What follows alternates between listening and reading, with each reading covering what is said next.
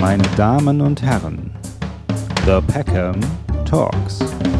Mit mir, Christopher M. Peckham. Ich begrüße den Physiotherapeuten, Tänzer und Altersforscher Tobias. Ah, nee, Moment, das war das falsche Memo. Den 47-jährigen Tobias Mann. Herzlich ja, vielen willkommen. Dank. Vielen Dank, dass du es nochmal gesagt hast. Äh, die, die Wunde ist noch frisch. Ja, ich habe ja gerade jüngst erst Geburtstag gehabt. Ja, lieber Tobias, schön, dass du hier bist. Du, man muss ja sagen, du hast die erste Sendung mit mir gemacht. Die kann man sich auch anhören, anschauen. Mhm. Also du hast das Ganze mit mir aus der Taufe gehoben. Sagt man so, aus der Taufe gehoben? Ja, ja wir haben das, äh, das aus der Taufe gehoben, genau. Wir haben das Schiff ja. ähm, aufs Meer gebracht, gemeinsam. Genau. Das Peckham Talks Schiff. Ja, und da war das ja so ein bisschen auch noch, also da haben wir dann über sehr viele Sachen gesprochen, muss man sagen. Ich glaube, wir hatten schon irgendwie so ein Thema, aber dann haben wir trotzdem über viele Sachen gesprochen. Und heute habe ich aber gesagt, jetzt müssen wir explizit mal Monothematisch. Unser, hm? Monothematisch heute. Monothematisch ja. ähm, mal über vor allem unser Alter sprechen äh, und über ein Thema sprechen. Ja, und das ist nämlich unser Alter. Äh, weil wir sind ja ähnlich äh, alt, also du bist ein bisschen älter als ich, muss man ich dazu bin erziehungsberechtigt, ja. Du bist erziehungsberechtigt. Wenn wir, wenn wir gemeinsam unterwegs sind, muss ich ein bisschen auf dich aufpassen. Das, genau. Ja. Aber ähm, trotzdem sind wir jetzt, man kann sagen, Mitte der 40, der 40er Jahre. Ja? ja, ja, wir sind eine Generation. Ich wir finde, sind eine das kann Generation. man schon sagen, weil das ist ja auch was, was man so im Leben lernt. Je älter man wird, desto weniger äh, spielen jetzt drei, vier Jahre eine Rolle. Also wenn du so 14, ja. 15 bist, 16, hast du eigentlich mit drei Jahre jüngeren oder drei Jahre älteren gar nichts zu tun. Mhm. Und das tariert sich etwas aus im Laufe des Lebens. Also wir sind, jetzt muss ich nochmal gerade hier gucken, aber wir sind äh, Generation X, ja, Generation X. Generation X sind wir, sind ja. wir, genau. Mhm. Die X-Men sozusagen. Ja, wir sind die, die Mutanten. Die Mutanten? ja. was, was, was kannst du so? ich, ich, kann, kann dich tot labern. Und ich kann ganz viel Kaffee trinken. oh, du hast meine Tasse, die ich dir geschenkt habe. Aber witzigerweise das ist ein Geburtstagsgeschenk. Harmonisch. Du hast, ich habe auch die Tasse, die du mir geschenkt hast. Ja, ja, vielleicht soll man den Zuhörerinnen und Zuhörern auch mal sagen, ja. wir kennen uns. Also wir die nur den Peckhams Talk ja. kennen und die Filmelei nicht kennen, die wissen nicht, dass der Herr Peckham und ich auch noch ein anderes Business-Projekt äh, zusammen betreiben, und zwar die Filmelei. Ja. Und äh, wir uns aber auch privat ab und an treffen. Das heißt also, wir sind genau. auch Freunde, die ja. auch äh, äh, gemeinsam beruflich tätig sind und die sich heute darüber unterhalten, wie alt sie geworden sind. Genau, aber wir haben auch noch die Schauer, kann man auch noch sagen, ist auch noch ein Podcast. Die Schauer haben wir auch noch, ja stimmt, wir haben ja auch noch die Schauer, auch, auch ein Podcast, den man sich anhören kann, wo ja. wir mehr über Filme sprechen. Aber natürlich wissen das ja alle Zuhörer, dass wir. Ja, dass du gehst, ja. wie gesagt, du gehst da immer von aus. Ich finde, man muss den Leuten immer eine Brücke bauen zu ja. unserem Format und muss denen erklären, wo kommen wir her. Das ist, wieso haben die jetzt Tassen voneinander? Wieso hat der denen eine Tasse geschenkt? Was ist denn da los? Ja, das muss man klären. So, haben wir jetzt getan. Äh, und Schmeckt der Kaffee denn ein bisschen besser jetzt aus der Tasse? absolut, das ist ja eine Evil Dead Tasse. Ja, wenn man es. Äh, genau. Und das ist ein, ein, ein Genre, ein, also der Horrorfilm liegt mir sehr nahe, gerade Evil Dead mag ich gerne. Insofern war das ein sehr, sehr schönes und gutes Geschenk, für das ich mich sehr bedanke. Sehr gerne. Ja, und zwar, also was mich inspiriert hat zu dieser Folge ist ja tatsächlich, dass ich so denke, ja, vielleicht rede ich auch sehr wenig mit Gleichaltrigen über das Alter. Machst du das denn? Also mit anderen Männern zum Beispiel oder auch Frauen, dass du so ein bisschen über, so ein bisschen reflektierst, wo stehe ich gerade äh, in meinem Leben in diesem Alter? Also, was ich beobachtet habe, man tut das schon, aber auf eine sehr oberflächliche Art und Weise. Und auch immer mit so einem Augenzwinkern. Oh, ich hab's wieder am Rücken und so. Also, dass man so eher so spaßig auf diese ganze Geschichte eingeht. Mhm. Aber umso froher bin ich, dass wir heute mal tiefergehend darüber sprechen, weil ich glaube, das tut man eher nicht, dass man, dass man so über die ganzen negativen wie positiven Faktoren einfach mal reflektiert, was es bedeutet, einfach auch äh, Mitte, Ende 40 zu sein. Ja. ja, genau. Also man sagt ähm, so, wenn man älter wird, ist es meistens so, gell? Wenn man 60 oder so, dann irgendwann fängt man an, über das Alter zu sprechen. Aber Tut man das wirklich? Also ich glaube, man redet dann mehr wieder über Krankheiten und was hast denn du so und sowas. Aber dass man sich wirklich mal auf so einer äh, philosophischen Ebene auch damit auseinandersetzt, was bedeutet das, sich in dieser Phase des Lebens zu befinden, ähm, das passiert eigentlich selten. Ja, das passiert selten, aber durch so diese Retrospektive, wenn Menschen ein bisschen älter werden, fangen an, also die bekannteren fangen an, Biografien zu schreiben oder so und reflektieren ihr Leben nochmal. Und dann kommt ja zwangsläufig so ein bisschen auch das Thema, in was für einem Alter man jetzt steht, ob was man noch vorhat äh, und so weiter. Das ist dann natürlich mehr Thema, als wenn man jetzt Mitte 40 ist und sagt, so, ich reflektiere jetzt mein Leben und dann, was habe ich eigentlich noch vor? Ja. Hm. Gab es denn bei dir so eine, erinnerst du dich an irgend so einen Punkt, wo du gedacht hast, okay, jetzt bin ich, jetzt fange ich an, über das Alter eher nachzudenken oder merke, ich werde älter? Weil wenn man jung ist, ist man ja immer noch so ein bisschen, denkt man ja nicht so drüber nach eigentlich. Also, ich sag ja immer gerne, so mit 40 beginnt das Zeitalter des Verlusts. Man verliert Haupthaar, die Sehkraft und die Hoffnung. Und so ein bisschen war das bei mir tatsächlich der Fall, dass so 40 ähm, natürlich erstmal so eine Symbolik hatte, der 40. Geburtstag. Also, das, äh, du, du, du klammerst dich ja gerade, wenn man so aufgestellt ist wie ich, ich glaube, bei dir ist das ähnlich so, wie ich dich kenne. Man klammert sich ja schon so an die Jugend. Mit dem, was man so mag, womit man sich beschäftigt mhm. und sowas. Und damit kommt man ganz gut durch bis 30. Dann über 30 geht das immer noch, aber wird immer schlechter. Und dann mit 40 muss man sich einfach auch dem stellen und muss sagen, ja, also eigentlich ist das jetzt schon, ich bin jetzt erwachsen und gewisse Veränderungen sind passiert. Also man kann sich dem erwehren, das war meine Erfahrung, sehr subjektiv, bis 40 und dann ging das bei mir los, wo das nicht mehr funktioniert hat. Wo ich mich tatsächlich den Themen stellen musste. Und natürlich gibt es da Zwänge, die einfach aus dem Leben heraus entstehen. Also ich habe tatsächlich äh, gesundheitlich mehr Probleme bekommen, ja, sei es jetzt tatsächlich die Gelenke, das Knie, der Rücken, so die Klassiker die dann wirklich mehr Probleme machen, als das vorher der Fall gewesen ist. Und die einem das dann auch immer wieder schmerzhaft, buchstäblich schmerzhaft in Erinnerung rufen. Mhm. Und wir haben schon mal ja grob vorab drüber gesprochen, über das Thema. Ich glaube, du gehst damit ein bisschen positiver und optimistischer um. Ich finde es furchtbar. Ja, das ist witzigerweise das, was du jetzt sagst mit den körperlichen äh, Gebrechen.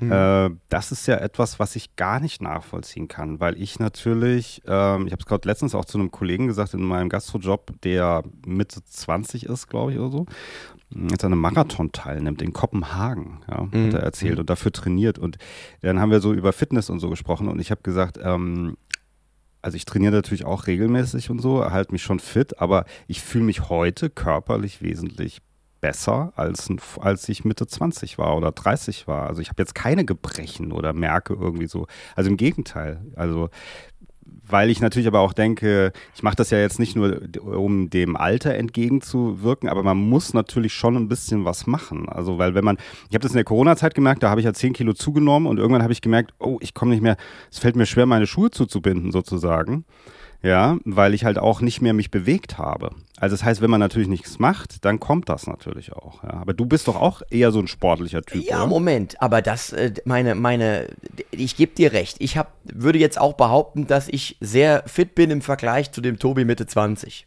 Ja. Das liegt aber auch daran, dass ich Sport gehasst habe. Zeit meines ja, Lebens. Ich auch. Und eigentlich nie sportlich tätig war. Ich habe mal halb, alles halbherzig hab mal halbherzig Tennis gespielt, aber dann sind wir, haben wir gesagt, wir gehen zum Training, haben wir unseren Eltern erzählt, sind dann mal in die Videothek gefahren. Habe so ich auch mal gemacht, auch ja? mal. ich habe auch mal halbherzig Tennis gespielt, ja, tatsächlich. Ja, und äh, ich war mal einmal im Handball äh, und nie wieder, weil ich einen Ball ins Gesicht gekriegt habe. Also Sport und ich hat nie funktioniert. ähm, war dementsprechend auch nie wirklich fit oder irgendwie muskulös oder sonst irgendwas. Mhm. Und tatsächlich ist dieser, diese Geschichte mit dem Laufen, also ich bin ja Jogger, also sehr intensiv, auch drei bis viermal die Woche, zehn Kilometer.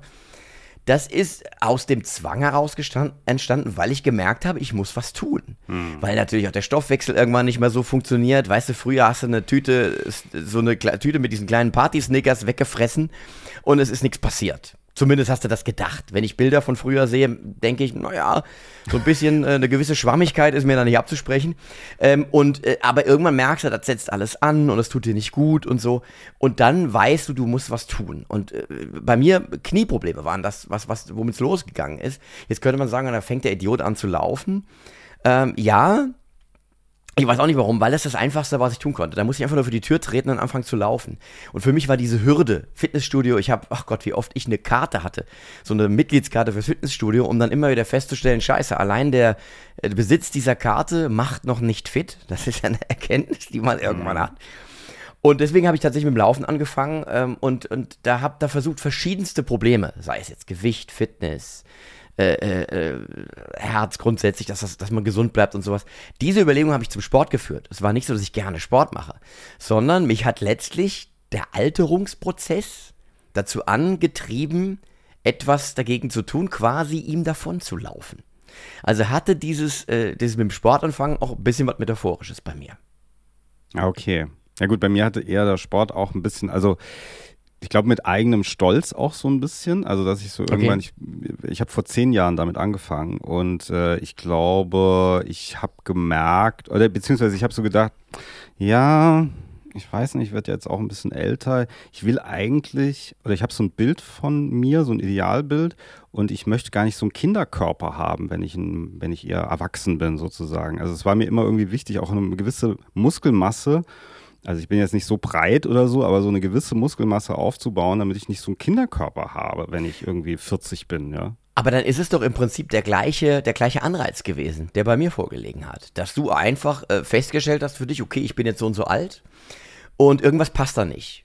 Also irgendwas passt nicht und ich muss jetzt sozusagen aktiv werden, um das wieder passend zu machen.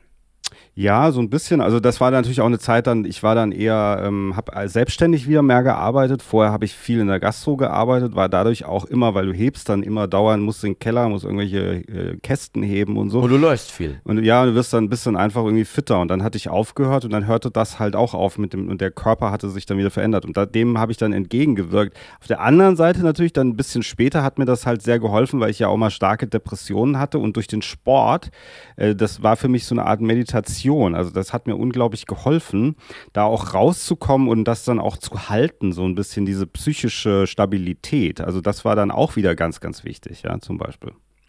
Das kann ich tatsächlich auch bestätigen.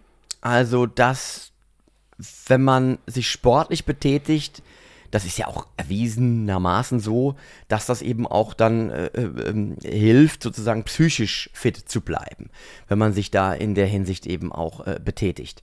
Und das sehe ich auch so. Also für mich sind auch diese Gänge in den, ich laufe halt im Wald, das ist für mich echt wichtig, um ein bisschen Abstand von der Welt zu kriegen und auch manchmal von mir selbst. Mhm. Also weil du einfach da wirklich mit dem Laufen beschäftigt bist und was heißt ein Abstand zu mir selbst? Jeder hat ja so seine Themen, äh, stressiges Leben, dies und das ist zu tun. Das ist ja auch etwas. Die, die, der, der, das Maß der Verantwortung, was du hast, wächst natürlich auch mit dem Lebensalter. Ja, je älter du wirst, desto mehr Rollen musst du einnehmen im Leben. Und desto, also was weiß ich, irgendwann wird man dann Vater, äh, also erstmal wird man Partner pa von, von jemandem, dann wird man Vater, dann äh, kommt irgendwann das Thema, äh, wie ist es mit den Eltern und so weiter und so fort. Also du nimmst, äh, hast mehr, kriegst mehr Verantwortung, die automatisch sich auf dich drauf sattelt, je älter mm. du wirst. Und dann äh, musst du halt schauen, wie du da eben auch weiterhin mit klarkommst. Und da ist sicherlich auch Sport äh, etwas, was auf jeden Fall hilft. Ja, ähm, ja, also du konzentrierst dich halt, in dem, du schaltest, eigentlich hörst du auf zu denken. Das ist halt so ein bisschen genau. der Punkt dabei. Du hörst auf zu denken, weil du hast halt andere Sachen zu tun. Und, und das hilft dir aber. Ja. Klar. Ja, das, das ist ja allgemein der Effekt, den du bei allem, also selbst wenn du irgendwie Golf spielst oder, oder, oder, oder was weiß ich, oder auch Schach, äh, dass du einfach den, dein, deinen Kopf wirklich komplett auf etwas anderes konzentrieren musst und du in dieser Tätigkeit gezwungenermaßen den Alltag und all das, was sonst da ist, aussperrst. Hm. Und diese Inseln sind wichtig und die werden mit den Jahren immer wichtiger. Also ich zitiere immer ganz gerne, weil ich das in so einer Sendung gesehen habe, ach mit Pierre M. Krause war das, da war Hugo Egan Balder und der hat gesagt, also für ihn persönlich, die besten Jahre seines Lebens waren zwischen 40 und 60, weil da hat er schon viel hinter sich gehabt. War also nicht mehr so doof wie früher, aber er hatte auch noch viel vor sich. Würdest du das unterschreiben? Boah, das ist eine interessante Frage. Gut, jetzt bin ich ja noch keine 60. Ne? Ja, du bist also jetzt ich, mittendrin im Grunde. Ich bin, jetzt, ich bin jetzt mittendrin in dieser Phase, die laut Hugo Egon Balder die beste Phase seines Lebens war. Also was ich beobachtet habe, und vielleicht kommt das aber so ein bisschen mit dem Beruf, ähm, dass man oder dass ich festgestellt habe, dass mancher Optimismus, den ich früher hatte, unbegründet war. Und äh, das, Was meinst du damit? Was meinst das, du? ja, man hat ja immer so eine Vorstellung, ja, die Menschheit, wir werden schon irgendwann alle irgendwie schlauer werden. Ach so. Und das, das wird sich doch irgendwie alles entwickeln. Und ah, ach, die Welt, das wird sich alles zum Besseren wenden. Und allzu oft macht man dann doch die Erfahrung, dass dem nicht so ist. Und dann äh, verfestigt so sich dieser Eindruck, dass, wie ich schon sagte, nicht jeder Optimismus gerechtfertigt ist. Und äh, das kann man, das, das habe ich dann ganz massiv gemerkt, als ich dann eben so über die 40 gegangen bin. Und ich habe ja immer noch ein sonniges Gemüt, du kennst mich ja, aber ganz so sonnig, wie es jetzt irgendwie so Anfang Mitte 30 gewesen ist, ist es nicht mehr. Okay, Und, aber äh, das jetzt nur auf das, auf, die, äh, auf das Weltgeschehen bezogen. Ja, aber das Weltgeschehen ist natürlich auch ein bisschen mein Geschäft. Und deswegen sagte ich ja, kommt's vielleicht auch ein bisschen mit dem Beruf, ja. Das ist ja, ich weiß nicht, ob wir da schon andere, an anderer Stelle drüber gesprochen haben. Ich mache ja meinen Beruf un unglaublich gerne. Also ich bin Kabarettist und beschäftige mich mit dem, was in der Welt und in der Gesellschaft so passiert. Nicht ausschließlich Politik, aber viel Politik. Aber auch grundsätzlich, wie gehen die Menschen miteinander um und wie läuft das alles so.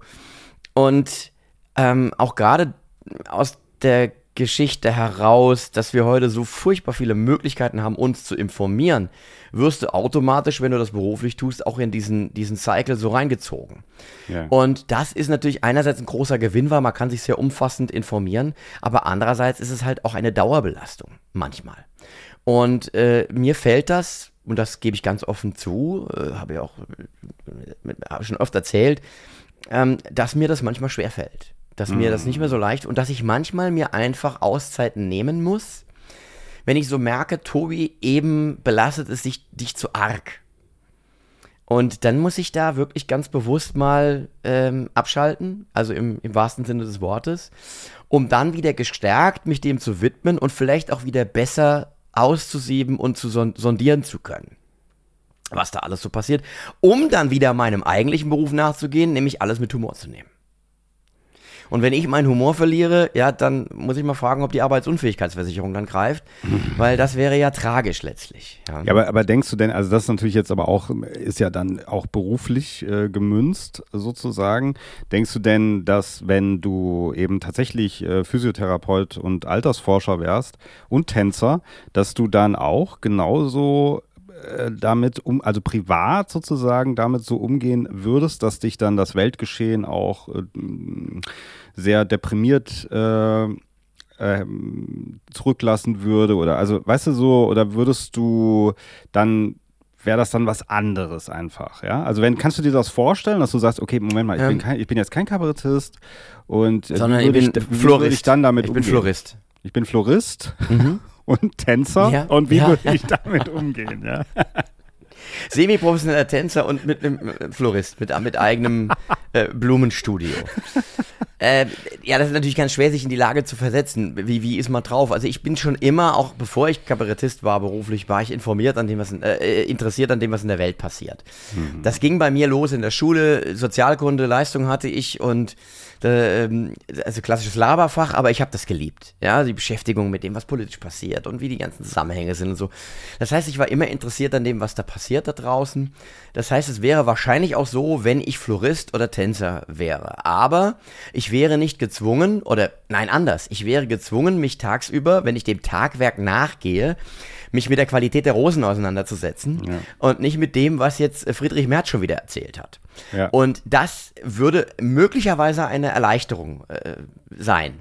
Und wenn ich gerade so drüber spreche, vielleicht sollte ich mir jetzt, man sollte ja immer offen bleiben für neue Lebenswege, vielleicht sollte ich mich, mich nochmal umschauen, ob nicht irgendwo ein, ein Platz für mich frei ist in irgendeinem Blumenladen. ja oder selbst einen eröffnen halt in Mainz. Ja, genau, genau.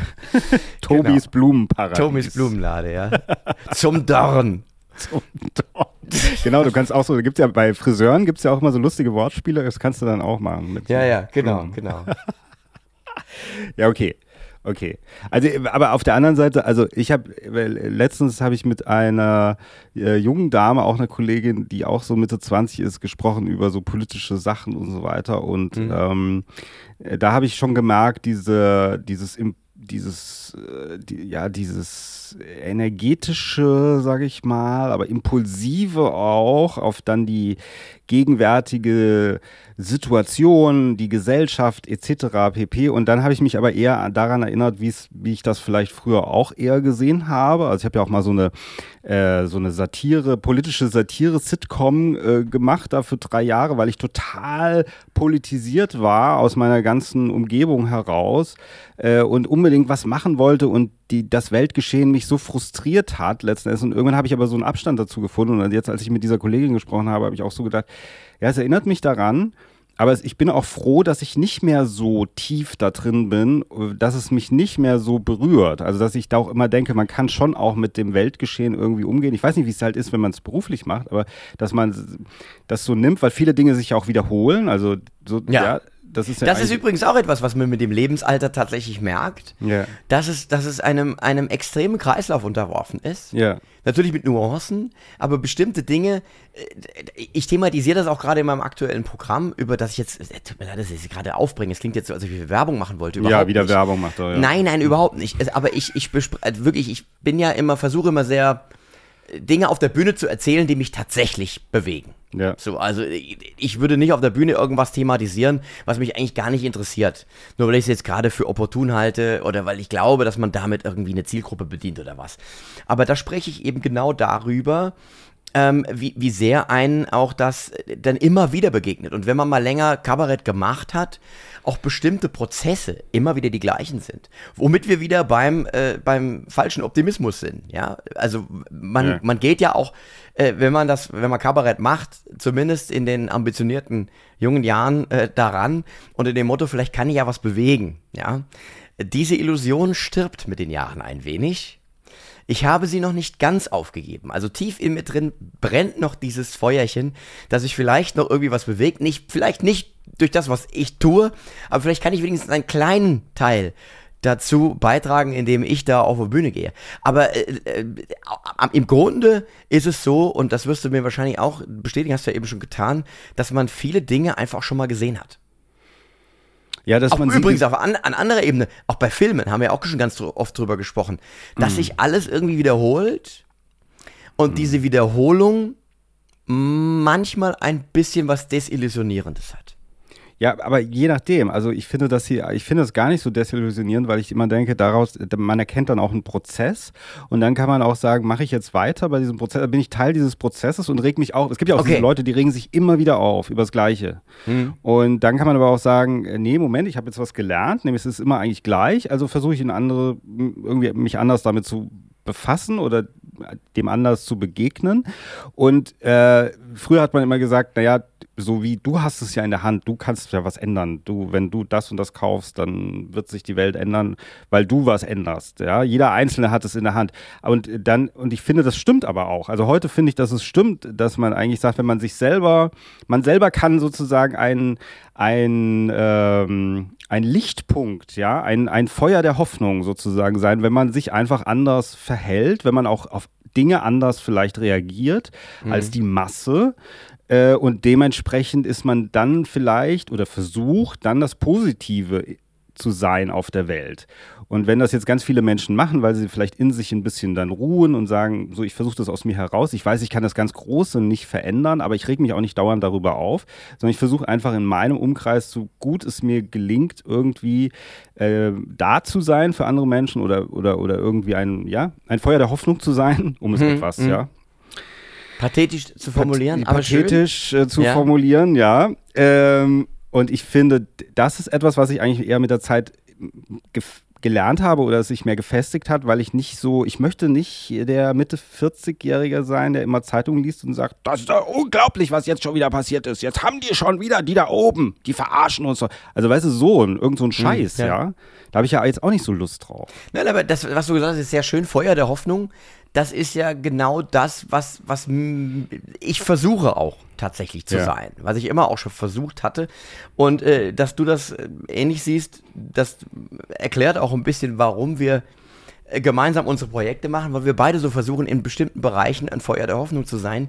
Nur, ich muss noch mal einmal zurückkehren zu der Sache, ich reg mich, wo du sagtest, ich reg mich nicht mehr auf über bestimmte Sachen, weil ich einfach ja. den Prozess erkannt habe und sehe, okay, das war schon immer so, also lohnt es sich nicht darüber aufzuregen, sondern einfach, man muss äh, seine eigenen schlauen Entscheidungen daraus ableiten, weil man schon mal dabei war. So. Mhm. Ähm, jetzt gibt es ja zwei unterschiedliche Arten und Weisen, darauf zu reagieren. Ich nenne dieses äh, Phänomen ausaufgeregt sein. Ich bin mhm. manchmal auch bei bestimmten Themen ausaufgeregt. Weil ich sage, ich, äh, und ich, ich lese das und spüre so in den Impuls in mir, ich müsste mich doch darüber aufregen. Aber ich merke, es ist keine Aufregung mehr da. Mhm. Mhm. So, und jetzt kannst du unterschiedlich damit umgehen. Du kannst ähm, in den Zynismus kippen oder du kannst das tun, was du eben beschrieben hast. Äh, in deinem kleinen Bereich versuchen, damit positiv umzugehen und sozusagen das irgendwie positiv abzufedern. Und letzteres versuche ich und merke aber, dass ich auch ab und an mal in den Zynismus kippe. Passiert dir das nicht? Doch, also natürlich. Ich bin ja jetzt nicht, also ich wirke so, als würde ich in meiner Mitte ruhen. Ich weiß, aber ist nicht immer so. Du bist Mr. Zen. Ja, also. Nein, äh, ich reg mich auch auf über, über irgendwelche Sachen. Äh, das passiert sicherlich schon.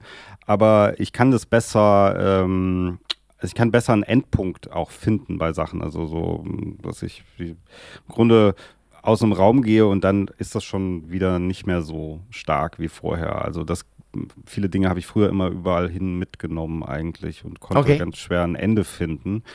Äh, heute kann ich eher ein Ende finden, aber ich denke, Trotzdem Wie findest du das? Ist, das? ist das ein Dialog mit dir selber oder passiert das? Dass ich hier ein Ende finden kann? Ja. Es hat auch ein bisschen was damit zu tun, dass ich manchmal nicht so viel Zeit habe. Also, dass ich dann so andere Sachen noch zu tun habe, ehrlich gesagt, wo ich so denke, ich muss mich damit jetzt irgendwie auseinandersetzen. Dann manches verfolgt mich vielleicht schon, aber dann überlege ich mir auch, warum. Also, was was hat das jetzt in mir ausgelöst oder was finde ich interessant dabei letzten Endes. Aber ich kann viel schneller sagen, naja, es ist halt ein bisschen so, wie das ist. Also auch Menschen in der Umgebung oder so, wie die sich verhalten oder so, was mir dann vielleicht nicht passt oder ich es nicht verstehen kann oder so, dass ich so denke, naja, aber so zu mir innerlich, mein innerlicher Dialog ist dann, dass ich sage, na, du weißt, du aber, dass Menschen so sind. Oder diese Erkenntnis teilweise, dass es halt Menschen gibt, die auch nicht in der Lage sind zu reflektieren, ähm, und einfach irgendwie ein bisschen wie so eine angeschaltete Maschine, einfach immer das Gleiche machen, immer weitermachen und auch nie aufhören. Und früher hat man eher versucht, diese Menschen zu verstehen und dadurch, dass man vielleicht sich über die aufgeregt hat und gesagt hat, das kann doch nicht wahr sein, dass die jetzt so sind. Und jetzt ist es eher so, dass ich so denke, ja, die sind halt so. Das ist wie so eine Maschine. Ja, mhm. also, kannst du nichts, äh, kannst nichts dran ändern. Da machst du nichts, da machst du nichts ja, so, also so, dass man sich denkt, da machst du nichts. Ist halt so. Es ist halt so, ja. Also ja. es ist so ein bisschen auch immer so, ähm, da hat mir der Film Terminator was, äh, hat mir da sehr geholfen, oh. als, als Michael Bean sagt irgendwie, das ist ein Terminator, sie können nicht mit, du kannst nicht mit ihm reden, ja, du kannst ihm nicht, er wird immer weiter, immer weiter gehen, bis er sein Ziel erreicht hat sozusagen, ja. Kannst nicht mit ihm diskutieren, du kannst nicht, und es gibt so Menschen, die sind so kleine Terminator, die machen einfach ihr Ding und du kannst nicht mit denen diskutieren und du kannst die auch nicht verändern und du kannst ihre Meinung auch nicht irgendwie beeinflussen, sondern es ist einfach ihr Ding und die drehen sich den ganzen Tag im Kreis. Und wenn man, ich glaube, das versteht man, glaube ich, erst, wenn man bisschen älter wird. Das heißt, das deine optimistische Weltsicht besteht daraus, dass du umgeben bist von Terminatoren, die du nicht ändern kannst. Teilweise. Und du bist der John Connor, der genau. jetzt gucken muss, äh, genau. ob er vielleicht den Widerstand doch sein lässt, weil es nichts bringt. Genau. Nee, nein, nein, nein. Ich lasse nicht den Widerstand, den, den nicht, aber ich versuche mich dann da rauszuziehen und irgendwie nicht für, zu versuchen, auf diese Terminator einzureden. Ja, ja, ich, ich weiß, was du meinst. Das ist, das ist natürlich eine Leistung, ähm, das muss, und deswegen fragte ich dich, ob du da einen Dialog mit dir selber führst oder ob das einfach yeah. so passiert. Ich merke, ich muss mich da immer selbst überreden zu. Also ich, ich muss dann schon mit mir selber äh, hart ins Gericht gehen und muss es auch ganz bewusst machen. Also bei mir ist das leider nicht so, dass da so eine Gleichgültigkeit entsteht, sondern ich muss immer wieder sagen, Tobi, hör zu. Also Gleichgültigkeit ist vielleicht auch das schlechte, ein blödes Wort dafür. Aber ich immer sagen muss, Tobi, hör zu, das ist jetzt so. Ähm, kannst du was ändern? Ja, nein. Ja, dann tu es. Nein, dann mach einen Haken dran. Ja. Und das ist mir leider von meiner Persönlichkeit nicht so leicht, nicht so gegeben. Das Haken machen an bestimmte Sachen. Und das macht es natürlich manchmal auch ein bisschen schwer. Da mache ich mir selber auch manchmal ein bisschen schwer. Ja. Hm, hm. Ähm, aber daran arbeite ich. Und das ist aber auch eine Erkenntnis, vielleicht muss man das mal positiv äh, nehmen. Man nimmt sich, wenn man dann mal ein gewisses Lebensalter erreicht hat, ein bisschen objektiver wahr. Also nicht, dass man sich jetzt komplett selbst äh, äh, anguckt auf so einem, so einem Whiteboard und sagt, so und so bin ich, ganz objektiv, aber man nimmt sich objektiver wahr, als das früher der Fall ist. In den früheren Zeiten. Hm. Und das ist auch wichtig, weil das zu Lerneffekten führt, die du einfach gar nicht haben kannst, wenn du nicht manchmal auch ähm, einen gewissen Abstand zu dir selber einnehmen kannst und dein Verhalten mal kritisch beäugst. Also zumindest Erfahrung, die ich gemacht habe.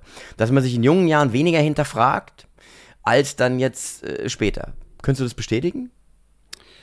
Ja, ich finde halt, also was man in jungen Jahren, glaube ich, eher macht teilweise, das geht mir auf jeden Fall auch so, ist, dass man wirklich Dinge ähm, vielleicht ein bisschen achtloser macht oder einfach macht. Und wenn man mhm. älter wird, denkt man eher so über mögliche Konsequenzen nach. Ähm, und das meine ich mit so ganz simplen Sachen aber auch irgendwie, weißt du, so, also es geht jetzt nicht um so extreme Geschichten, äh, sondern was weiß ich, man fährt mal keine Ahnung, ein bisschen zu schnell, ja, was weiß ich. Man fährt mal irgendwo zu schnell. Und jetzt, als ich jung war, bin ich irgendwo mal, also ich bin kein schneller Fahrer, aber trotzdem, äh, da habe ich mir keine Gedanken darüber gemacht. Heute denke ich einen Tag drüber nach, oh, hoffentlich war da kein Blitzer, hoffentlich wurde ich nicht geblitzt. Da, mhm. wie schnell bin ich eigentlich gefahren? Und was, wenn jetzt was kommt, was ist das, wie teuer wird das? Verliere ich dann den Führerschein? Also irgendwelche Sachen, die mir da in den Kopf kommen, das habe ich früher zum Beispiel nicht so gemacht. Ja. Das ist so das, was man im weitesten Sinne Vernunft nennen würde. ja, kann sein. ja, das mag sicherlich so sein. Ja, ja, ja. Ähm, aber ich, ich glaube, also von der Objektivität oder das, was du angesprochen hast, ich glaube, dass man halt einfach ähm, wenn man, ich weiß nicht, ob es ist, äh, ich glaube, es hat nicht so viel mit älter werden zu tun, weil es gibt natürlich auch Leute, die, die sind mit 60, haben die das noch nicht gelernt und es gibt auch Leute, die können es vielleicht schon mit 25. Ja, ja, deswegen so. würde ich auch einen Teufel tun, das zu verallgemeinern, was wir hier sagen. Ja, das yeah. ist jetzt ja eine total subjektive Darstellung, weil natürlich auch der Prozess des Alterns und auch, auch wie man sich verändert, äh, sehr individuell ist. Ja, ich habe nur das Gefühl, dass bestimmte Dinge äh, häufig vorkommen. Ja, und äh, aber jetzt, weil du es vorhin auch angesprochen hast, was Hugo Egon Balder gesagt hat, lass mich nochmal auf diesen Satz zurückgehen, weil er ja, ja sagte, auch irgendwie so sinngemäß, äh, er hat noch was vor sich und sowas. Ja? Gut, er jetzt nicht mehr, er ist ja schon über 60. Aber Nein, aber er hatte noch in diesem Alter noch irgendwie Dinge zu tun und vor sich und so erst, ja. Was ja. man aber auch merkt und was ich auch merke, ist, dass man sich natürlich der Wahrheit stellen muss dass die Zeit, bestimmte Ziele, die man hatte im Leben, zu, die man erreichen wollte, dass die knapper wird. Hast du das nicht auch? Äh, ja, aber ich sehe das eher als Antrieb. Also okay. ich, ich sehe das total als Antrieb, weil ich so denke, hm, okay, also du bist jetzt wahrscheinlich in der besten Zeit deines Lebens, äh, so, du fühlst Ja, Moment, lass mich dich da mal drauf festnageln. Warum? Warum hast, sagst du tatsächlich ja. aus, mit dem Brustton der Überzeugung, das ist die beste Zeit deines Lebens? Ähm, ich bin kreativ an einem ganz guten Punkt. Also ich komme damit, äh, ich der Schaffen, Schaffungs, äh, Schaffensprozess, in dem ich bin, gar nicht so sehr, wenn man es jetzt an Erfolg misst, aber so der Schaffensprozess, in dem ich mich befinde, der ist sehr flüssig, der gefällt mir sehr gut. Ich mache sehr viel. Ich es kommen immer neue Sachen dazu. Äh, ich habe das Gefühl, dass ich immer weiterkomme, sozusagen. Ähm, das befriedigt mich sehr stark und das war, glaube ich, in den kreativen Sachen, äh, die bei mir einfach eine sehr wichtige Rolle einnehmen, nicht immer so. Also beziehungsweise bevor das alles angefangen hat, äh, also bevor ich hier diese Podcasts und Filmtalkshow und das Ganze mache und dann davor habe ich ja meinen Langfilm geplant.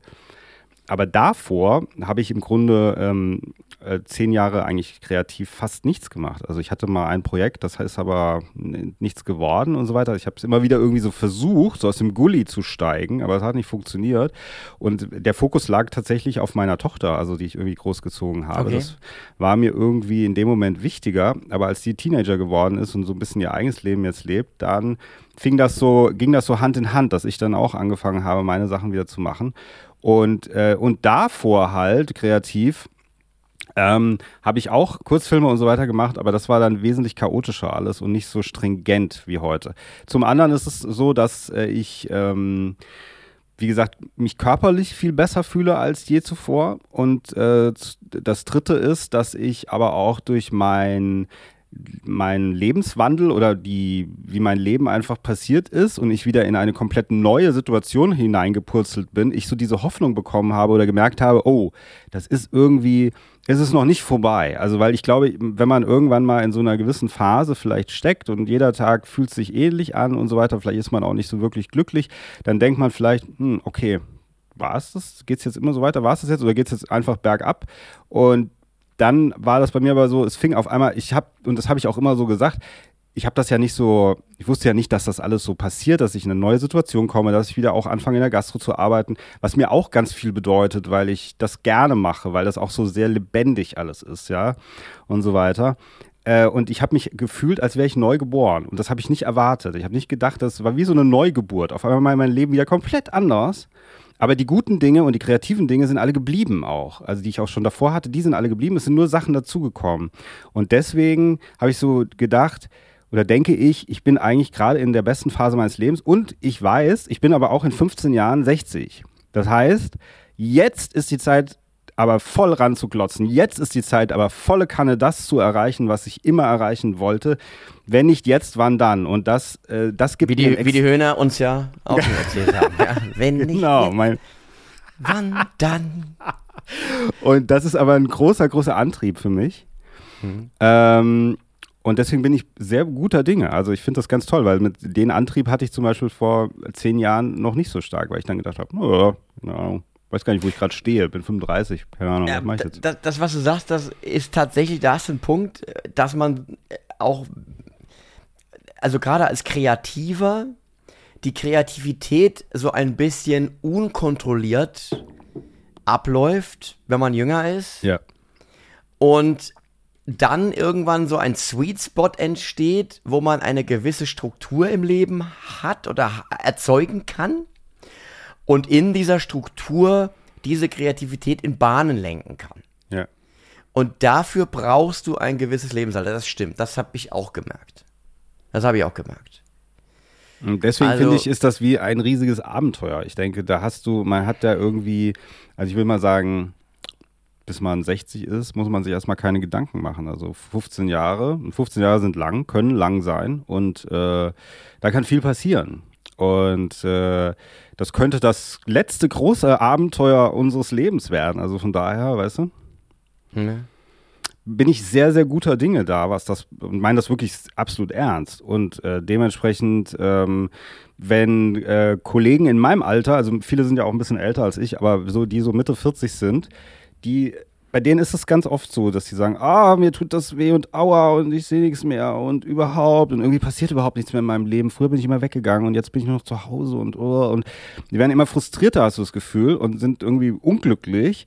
Und ich denke so, ey, du hast, du bist noch gar nicht so alt, du hast es jetzt in der Hand, weil das Ding ist das, stell dir mal vor, und das habe ich letztens irgendwo gesehen oder gelesen und das fand ich eigentlich ganz toll. Du bist 90, ja, du bist 90 und wachst auf mhm. und denkst, ja, okay, das ist jetzt irgendwie, ich bin jetzt 90. Hm, was habe ich noch vor? Was wird noch passieren? Und dann schläfst du ein und bist wieder 45 oder 47. Stell dir vor, du wachst auf und bist jetzt so alt wie jetzt. Dann denkst du so, wow, ich bin wieder Mitte 40, ich kann jetzt alles machen. Weißt du, und wenn du das so siehst, hast du einen ganz anderen Antrieb, als wenn du denkst, oh Gott, ich bin nicht mehr 25. Mhm. mhm. Ja, aber okay. Das ist ja sozusagen, ergreift die Gelegenheit, die, die dir gegeben ist, ja. ergreife sie beim Schopf, du hast nur dieses eine Leben. Aber jetzt, ähm, wenn, wenn du jetzt als 45 bist, oder 46? 45. 45. Wenn der 45-jährige Peckham jetzt sprechen könnte mit dem 25-jährigen Peckham, der morgen aufwacht, also du wachst morgen auf 25, kannst dem aber schon irgendeine Nachricht auf den Tisch legen. Ja. Was würdest du dem für eine Nachricht? Also du, du wachst dann sozusagen mit dem Gedächtnis eines 25-Jährigen auf. Du hast das, nimmst das nicht mit, die Erfahrung. Was würdest du dem für eine, eine, eine Anweisung geben? Oder wie könnte er sozusagen, oder hast du, oder glaubst du, dass alles irgendwie richtig war und alles äh, dafür gesorgt hat, dass das heute so ist, wie es ist? Also würdest du nichts verändern wollen? Nee, ich würde ihm, ich würde ihm sagen, achte mehr auf dich selbst. Das würde ich sagen. Ich würde sagen, guck mehr, dass du das, was du wirklich machen willst, mehr durchbringst und achte nicht so sehr auf deine Umgebung und auf andere Leute. Ähm, weil das sich nur negativ auf dein Leben auswirken äh, wird. In jeder Beziehung. Weil das ist etwas, was ich erst recht spät gelernt habe, dass ich selber eine Entscheidung fälle und die dann auch so durchbringe, weil ich immer wieder mich gerade auf Leute oder gerade in Beziehungen auch und so mich sehr immer nach den Frauen auch, muss ich sagen, gerichtet habe. Ich meine, das kann man sagen, ist auch sehr nett von mir gewesen, aber auf der anderen Seite war das auch zu viel und auch irgendwie aus einer Prägung heraus, glaube ich. Also ich würde das nicht als was Positives, würde ich das nicht sehen. Und das hat mir manchmal auch im Wege gestanden. Ich glaube, ich wäre weitergekommen oder früher schon weitergekommen, auch im kreativen Bereich, wenn ich gesagt hätte, das mache ich jetzt so fertig aus und ich nehme jetzt keine Rücksicht darauf. Natürlich, das war dein Plädoyer für mehr Egoismus jetzt letzten Endes. ja, naja, klar, im Negativen machen das dann die Leute ganz viel und sagen dann im Endeffekt, oh, hätte ich doch ein bisschen mehr Rücksicht auf die anderen genommen. Aber ich hatte das Gefühl, dass ich halt äh, oft dann gesagt habe, naja, nee, dann ich mache jetzt eher so das und das und, und meine Sachen lasse ich, stecke ich irgendwie eher. Ich zurück. weiß, was du meinst. Es war, es war von mir jetzt ein bisschen äh, zugespitzt formuliert. Ja, aber das würde ja. ich so sagen. Auf der anderen ja. Seite gibt es natürlich Dinge, das ist so, das habe ich mich letztens auch gefragt, habe ich so gesagt, würde, würde man zum Beispiel irgendwelche emotionalen Beziehungen, die dann auch ganz schlecht gelaufen sind, würde man die dann nochmal leben wollen, wenn man wissen würde, dass man auch diese Phasen hätte, wo es wirklich ganz, ganz, also wo man wirklich total am Ende unten auf dem Boden liegt und denkt so, oh Gott, und so, und es ganz lange dauert, bis man wieder hochkommt, würde man trotzdem, weil es ja auch so schöne Zeiten gab, würde man das trotzdem nochmal wählen. Das, ich weiß das gar nicht, ehrlich gesagt, ja. Kann ja, aber ich sagen. glaube, dass da, da, und auch jetzt da wieder mal auf einen Film zurückzugreifen, es gibt ja, vergiss mal nicht, Eternal Sunshine of the Spotless ja. Mind. Und der Film beschäftigt sich ja genau mit diesem Thema. Hm. Also wir sehen da ja eine Beziehung, eine Liebesbeziehung zwischen zwei Menschen. Hm. Ähm, und die beiden Menschen lieben sich sehr, das merkt man. Die führen dann eben eine Beziehung, die aber auch letztlich endet in einer gewissen Entfremdung. Also diese Beziehung geht nicht aus verschiedensten Gründen nicht gut aus. Und es geht dann darum, dass er sich diesen Schmerz aus dem Hirn löschen lassen möchte. Ja. Und bei diesem Löschprozess ähm, bereut er es. Also das ist ja genau dieser Punkt. Das ist ja genau dieser Punkt, der in diesem Film behandelt wird. Und letztlich wirft der Film diese Frage auf, auch mit dem Schluss, den, den ich jetzt nicht spoilern möchte, würde man es nochmal machen? Und ich glaube, es ist, es hat ja was, also jede, jede Scheiße, die dir im Leben passiert, führt ja dazu, dass du heute der bist, der du bist. Und in der Regel kann ich sagen, alles, was schief gelaufen ist, hat letzten Endes irgendwo auf eine bestimmte Art und Weise zu was Gutem geführt. Dass ich eine andere Einstellung zu was bekommen habe, dass ich andere Möglichkeiten aufgetan habe und, und, und. Das heißt also, das Gute wie das Schlechte in einem Lebensweg, beides ist irgendwie notwendig, um der zu werden, der man ist. Mhm. Also so, so, so, vielleicht so kalenderspruchmäßig, wie das jetzt klingt, aber diese, diese, diese Binsenweisheit, dass alles Schlechte auch für irgendwas gut ist, ich, ich glaube, dass das stimmt. Ja, ja, am Ende des Tages glaube ich das auch, dass das stimmt. Aber ich glaube, manche Sachen könnte man vielleicht auch vermeiden oder früher etwas dazu lernen und dann vielleicht so einen Prozess oder so einen Status, in dem man jetzt ist, den könnte man dann eben schon ein bisschen früher erreichen. Möglicherweise, ja. ob einem das was bringen würde, weiß ich nicht. Vielleicht ist man dann auch ein bisschen früher fertig. Ich weiß nicht. Aber was würdest du denn dem 25-jährigen Tobias sagen? Ja gut, also äh, aus dem, was ich eben erzählt habe, heraus würde ich ihm gar nicht, gar nicht so viel sagen. Es gibt, ist ja die Frage, was bereut man? Was bereut man, was man getan oder beziehungsweise nicht getan hat? Und ähm, ist ganz, trivialste Dinge letzten Endes. Ich, ich ähm, hätte ein bisschen mehr den Weg in die Welt suchen müssen, schon früher. Hm. Also mehr irgendwie rumfahren, äh, Interrail, so Krempel halt irgendwie. Also so eher so triviale Kleinigkeiten, die ich eben nicht gemacht habe. Ich war irgendwie sehr, äh, sehr, sehr, sehr heimeliger Typ, äh, auch wenn ich jetzt irgendwie quasi als Tour Künstler ständig unterwegs bin. Also eigentlich mache ich etwas, was mein vom, von der Logistik her meinem meiner meiner Persönlichkeit eigentlich widerspricht, ja, weil ich schon eher sehr sehr ortsgebunden bin, sehr, sehr, ich bin sehr verwurzelt da, wo ich herkomme. Hm. Und da würde ich mir zurufen, geh ein bisschen mehr raus. Hm. Ja, das ist sowas vielleicht. Ja, ich habe im Laufe des, meines Lebens dann, dann letztlich dann doch viel gesehen und, und mitbekommen und gemacht, aber das wäre sowas. Ansonsten so richtig bereuen tue ich eigentlich nichts. Weil witzigerweise, und wir hatten ja vorher drüber gesprochen, ich habe ja gestern dieses Interview gemacht mit Ute Lemper, was man sich anhören kann. Und dieses neue Buch, was sie da hat, und das fand ich ja das Interessante dabei eigentlich, weil ich mir überlegt habe, das hättest du auch mal machen können, ist ja so ein Zwiegespräch zwischen ihr und ihrem jüngeren Ich, mhm. weil sie hat nämlich in den 90ern auch schon mal eine Biografie geschrieben. Das heißt, sie zeigt dann, hat, es gibt dann Passagen von dieser Biografie äh, aus den 90ern und sie antwortet dann nochmal im Jetzt. Und dann habe ich überlegt, okay. oh, ist ja Spannend. auch interessant eigentlich, wenn du dir vorstellst, du hättest mit 25 irgendwas, sagen wir mal, eine Biografie geschrieben. Würdest mhm. jetzt heute nochmal diese Sachen, über die du da geschrieben hast, nochmal reflektieren und aus heutiger Sicht erklären. Ja. So, also, oder aus heutiger Sicht eben so nochmal, wie du das empfindest, ja. Bei ihr hatte ich das Gefühl, dass sie viele Dinge versöhnlicher gesehen hat heute als früher. Als da war sie vielleicht noch rebellischer. Sieht das äh, weißt du? glaube ich, glaube ich sofort.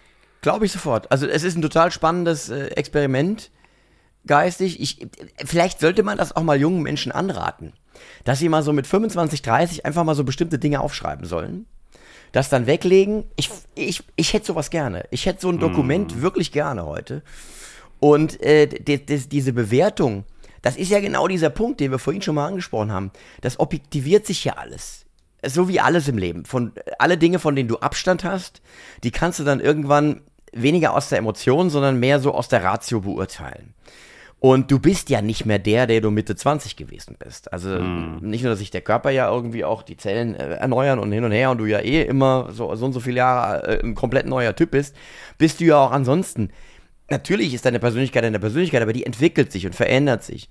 Und ähm, einfach mal das äh, sich anzugucken, den, den Tobi mit 25 oder den, den, den Chris mit 25 sich anzugucken und ganz klar zu sagen, okay, wo wir jetzt nicht mehr dabei sind, hör mal zu, so und so und so und so muss man das bewerten. Das ist äh, eine Sache, für die musst du auch erstmal ein paar Jahre auf dem Buckel haben. Vielleicht ist das auch etwas, was wir jetzt so in, in einem geistigen Versuch eben einfach mal machen können, ja, aber wie gern hätte ich so ein Dokument?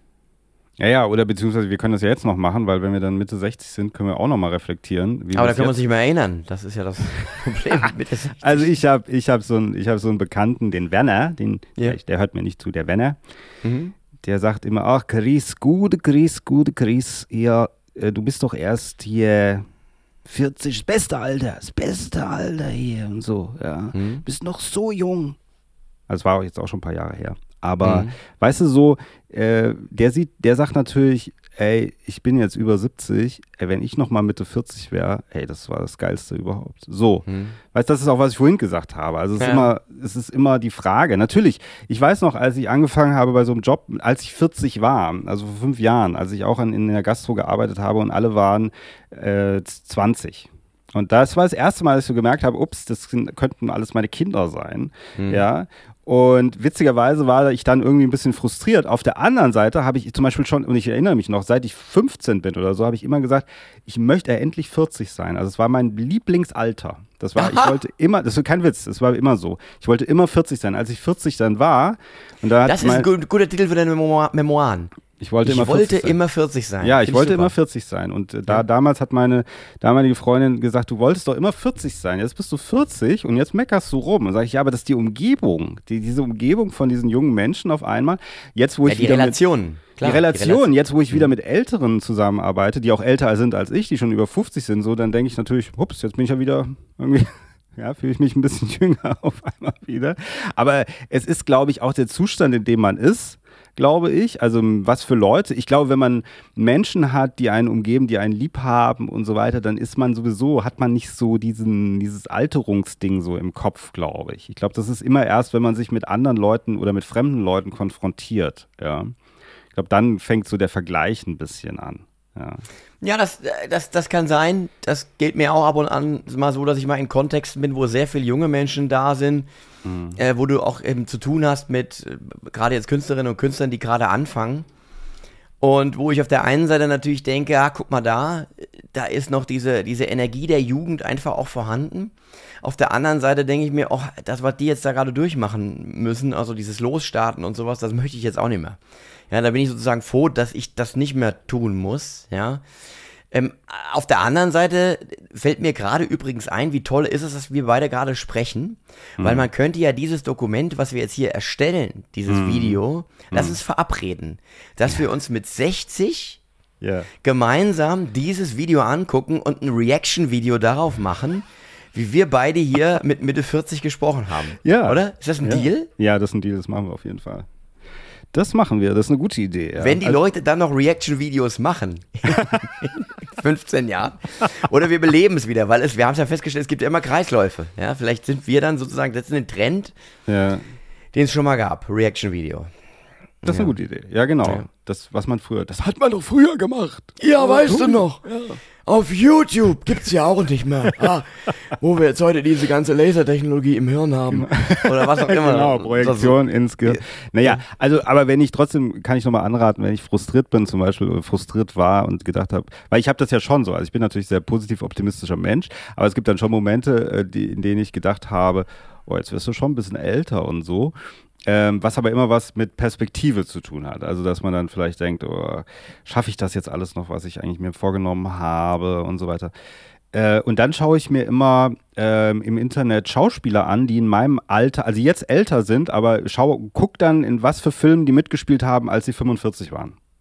Und dann denke ich so, oh, die waren ja voll jung. Also die waren noch gar nicht, weil manchmal fühle ich mich total, also ich habe schon Phasen gehabt, da habe ich mich total alt gefühlt und dann sagt meine Tochter, Papa, so alt bist du jetzt auch noch nicht. Also du bist noch nicht über 60, auch wenn du dich vielleicht so fühlst gerade. Ähm, und wenn ich mir das dann anschaue, weil das nämlich gerade, das ist nämlich gerade dieses Ding, das ist nämlich eigentlich so bis 50 hat man nämlich, glaube ich, noch so ein bisschen diesen jugendlicheren Look und dann das sagte gerade auch letztens jemand, äh, 50 ist die Jugend des Alters, ja. Also dann fängt man an, wirklich älter zu werden. Aber alles, was noch so 40er ist, das ist eigentlich noch okay. Ja. Und das merkt man ganz bestimmt, wenn du. Da haben wir ja noch drei Jahre. Du hast, du, Yay. noch, du hast noch drei Jahre, da kann noch viel passieren. Und, Bevor es abwärts geht. aber guck dir mal Sylvester Stallone mit 45 an oder guck dir mal Keanu Reeves mit 47 an. Ja. Dann siehst du mal, wie jung die noch waren. Das ist aber nur in dem Kontext, weil du jetzt siehst, wie sie jetzt aussehen. Und manchmal hat man natürlich, wenn man Mitte 40 ist, denkt man, man sieht schon aus wie Sylvester Stallone jetzt. Ja? Ist aber nicht so. Ja, okay, also dann nehme ich das jetzt mal mit, dass die Achterbahnfahrt des Lebens für mich jetzt sozusagen noch, ich werde gerade noch hochgezogen im, im Wagen, Ich glaube schon, ja. bis 50 und ab 50 kommt dann so dieser Kipppunkt, oder der Nee. erste Drop kommt, der erste Drop. ich glaube, Keanu Reeves war schon über 50, als er den ersten John Wick gedreht hat. Also von daher. Das stimmt. Ja gut, ich meine, aber ja, der ist natürlich auch ein Phänomen. Also ich meine, Keanu Reeves müsste eigentlich unser Spirit Animal eigentlich sein, weil der hat ja wirklich nochmal einen zweiten Frühling erlebt. Ja, ja. Jetzt mit, mit John Wick und, und äh, mit einem, einer körperlichen Verfassung, die ist ja wirklich äh, gigantisch, ja, und auch einem, einem juvenilen äh, äh, Antlitz, äh, äußeren auch, ja. Er ist ja jemand, dem du einfach, der genau das hat, diese, diese Jugendlichkeit, immer noch. Und der eben, wir haben ja uns beide auch schon drüber unterhalten. Es gibt ja äh, gerade Schauspieler, die in Actionfilmen mitspielen, bei denen du irgendwann so konstatuieren musst, konstituieren musst du, ja, okay, die sind, äh, jetzt werden sie, jetzt werden sie Älter. Reif. Hm. Denzel Ja, ja. zum Beispiel, Denzel Washington jetzt, Ja. den wir jetzt gesehen haben in. Equalizer 3. Ja. Das Gefühl hatte ich bei Equalizer 2 noch nicht. Aber jetzt merkst du so, okay, da lugt der ältere Herr hervor. Ja. Immer noch top, ja, keine Frage. Wäre froh, wenn ich so ein älterer Herr werden würde. Aber das ist, vielleicht hast du, stimmt das, ja, dass das dann irgendwann losgeht. So. Hättest du denn damals, als du äh, 25 warst und so, hättest du denn gedacht, dass du jetzt dort stehst, wo du stehst? Also war das auch, weißt du, so ist das, schließt sich da der Kreis für dich? Naja gut, ich bin ja gestartet, äh, ich wollte ja, ich wollte ja Rockmusiker werden, der vor ausgefüllten Arenen steht mit einer Gitarre in der Hand. Hast ja noch drei Ja. Jahre Zeit. Und die Pyrotechnik explodiert hinter mir, wenn ich den, äh, den E-Moll-Akkord auf der Gitarre anschlage. ähm, das ist ja offensichtlich nicht der Fall. Also insofern diese, Hm. diese, aber ich meine, so die gescheiterten Rockstars, die dann, äh, hast du ja, hast du ja einige im Kabarett- und Stand-Up-Bereich. Ich höre, dass diese Geschichte nicht äh, selten ist. Also das habe ich jetzt nicht geschafft. Gott, was hatte ich für Ziele? Also letzten Endes habe ich eigentlich schon ein Stück weit das erreicht, was ich erreichen wollte. Ich wollte einfach diesen Beruf ausüben, auf der Bühne stehen, vor Menschen, vor Publikum und davon leben können. Ja, und das ist, das ist passiert. Ich hatte mir eigentlich nie so, habe ich jetzt eben ein bisschen lustig formuliert, aber ich hatte nie so den Plan, ich will jetzt reich und berühmt werden. Ich will jetzt die Arenen füllen. Ich will jetzt hier der größte Comedian der Welt werden. Das war nie mein, mein Bestreben, sondern ich wollte beruflich das machen, was ich mache. Auf der Bühne stehen und spielen. Mhm. Und die Dimension hatte ich eigentlich nie so wirklich im Blick. Mhm. Also, so gesehen müsste ich eigentlich zufrieden sein. Ja, aber bist du es denn? Du, äh, manchmal so, mal so, mal so. Also, letzten Endes äh, mu muss man einfach auch sagen, die, die, die, der, ähm, es gibt bestimmte Aspekte, ist ja in jedem Beruf so, die, so schön der Beruf ist, aber bestimmte Sachen nerven dich halt. Bei mir sind das beispielsweise die Transfers, ja. Also das habe ich früher besser weggesteckt, auch so Hotels und so, egal ob Auto oder Zug, es ist ja alles anstrengend, ja, also zumindest empfinde ich das so. Und äh, wenn morgen eine Maschine zum Beamen erfunden wird, kannst du dir sicher sein, das werde ich mir wirklich, da werde ich sparen für, dass ich mir die kaufen kann, weil das ist etwas, was tatsächlich mit den Jahren mir dann doch schwerer fällt. Oder wo ich weniger Geduld für aufbringe. Aber das sind jetzt so kleine Kleinigkeiten im, im, im, in Relation zum großen Ganzen. Aber sowas, da muss ich mich wirklich so ein bisschen am Riemen reißen, dass mir, nicht, dass, dass mir das nicht zu sehr auf den Sack geht. Aber auch so in der Perspektive, also weil das finde ich zum Beispiel auch nochmal sehr wichtig. Also natürlich irgendwelche Unannehmlichkeiten des Alltags oder des, des Arbeitsalltags, das verstehe ich total. Aber ich denke auch immer, dass die Perspektive ähm, bleiben muss. Und das meinte ich auch mit so dieses bisschen Abenteuerleben. Moment, ist nicht, ist eine Kabel-1-Sendung, glaube ich, aber die meine ich nicht. Also dieses, Ja. dass man sagt, ähm, dass man diese Hoffnung hat, die Perspektive hat und sagt, da kommt jetzt noch, da kommt viel. Also so, oder das ist, das ist ein Abenteuer auf jeden Fall, was mich erwartet. Und ich glaube, das gibt einem natürlich einen ganz anderen Antrieb, als wenn du halt zu Hause hockst und sagst, boah, das war's jetzt. Also weißt Ja, du, so hast du Ja. das auch oder dass du sagst so, boah, jetzt. Ja, und das ist natürlich, das ist natürlich jetzt in meinem Fall äh, so ein bisschen von, von Bedenken begleitet, weil ich, wie ich dir vorhin geschildert habe, dir irgendwann diese Prozesse klarer sind, wie die Welt funktioniert. Und wenn du auf der Bühne darüber sprichst, wie die Welt funktioniert und äh, du siehst, Prozesse wiederholen sich, kommst du natürlich automatisch ein bisschen in die Angst rein, dich selbst zu wiederholen. Und mein Anspruch ist es ja immer, mit jedem Programm mich zumindest in einem gewissen Maße neu zu erfinden. Und vielleicht ist das was typisch künstlerisches, ich weiß es nicht, aber es ist immer die Angst da, schaffst du das? Schaffst du das nochmal in einem nächsten Programm neue Aspekte zu finden, in dir selbst, an dir selbst oder in der Welt, um den Zuschauerinnen und Zuschauern, vor allem denen, die dich schon seit Jahren begleiten, zu zeigen, da ist noch was Neues. Ich habe noch einen neuen Aspekt gefunden. Hier, schaut mal. Das ist eine neue Art, wie ihr den Tobi jetzt noch nicht gesehen habt. Und weil das mein Anspruch ist und ich da eh dazu tendiere, ähm, ähm, das sehr, sehr hart mit mir selber ins Gericht zu gehen, kommen natürlich manchmal so diese Gedanken, schafft man das? Schafft man das nochmal? Ja, bei all dem, was sich so wiederholt und was man selber auch schon gesagt hat auf der Bühne und wozu man sich schon geäußert hat, findet man wirklich noch einen neuen Aspekt. Und das ist etwas, was mich dann tatsächlich manchmal ein bisschen umtreibt. Kannst du das verstehen? Ja, ich kann das schon verstehen. Ich denke aber, das hat vielleicht ja, also ich meine, das ist natürlich, äh, du sagst natürlich auch die Zuschauer, du hast natürlich auch einen ganz anderen Erfolg und äh, ein ganz anderes Feedback, glaube ich. Das ist auch nochmal anders, glaube ich. Und dann äh, so sagst du, aber ich glaube, es ist für einen selber natürlich auch, glaube ich, im kreativen Schaffensprozess, glaube ich, wichtig, dann nicht so einen Stillstand zu erreichen oder zu sagen, ich mache jetzt Ja, immer absolut. wieder das Gleiche. Es gibt Leute, die sich ja dafür auch entscheiden und es gibt ja auch Leute, Ja. sagen wir mal, im Comedy-Bereich oder Kabarettbereich, ähm, Mhm. die sagen, ich mache immer das Gleiche, ich ziehe mir wieder die Perücke auf und mache jetzt wieder diese Rolle, egal ob ich 30 bin oder 60, das ist immer wieder Mhm. das Gleiche. Und die, das, die haben sich halt dafür entschieden. Und dann gibt es ja aber auch die Leute, die sich immer so entwickeln, die dann immer wieder ein bisschen sich versuchen neu zu erfinden. Ja, das ist vielleicht auch eine Typfrage, glaube ich. Aber ich es glaube, ist das spannend, dass, dass du das sagst, das stimmt. Ja? Ja. Also es gibt diese beiden Lebenswege. Also entweder man, man hat ein Erfolgskonzept gefunden ja. und jetzt könnten böse Zungen sagen, vielleicht hast du es noch nicht gefunden, deswegen machst du nicht immer das Gleiche. Ja? Ähm, das weiß ich nicht, das, das, das mögen andere bewerten. Aber es, natürlich geht es darum, dass man selber glücklich ist mit dem, was man tut. Und deswegen würde ich auch nicht verurteilen, wenn jemand sagt, das ist mein Weg und der wird so bleiben. Das perfektioniere ich jetzt. Ähm, und, und das ist genau das Konzept, was ich bis ans Ende meines Lebens bespielen möchte. Wenn man damit glücklich ist, bitte, absolut. Da würde ich nie sagen, mach das nicht. Aber äh, am Ende des Tages hast du recht, ist es allerwichtigste, dass man selber glücklich ist, weil nur wenn man selber glücklich ist mit dem, was man tut, kann man das, was man tut, gut machen.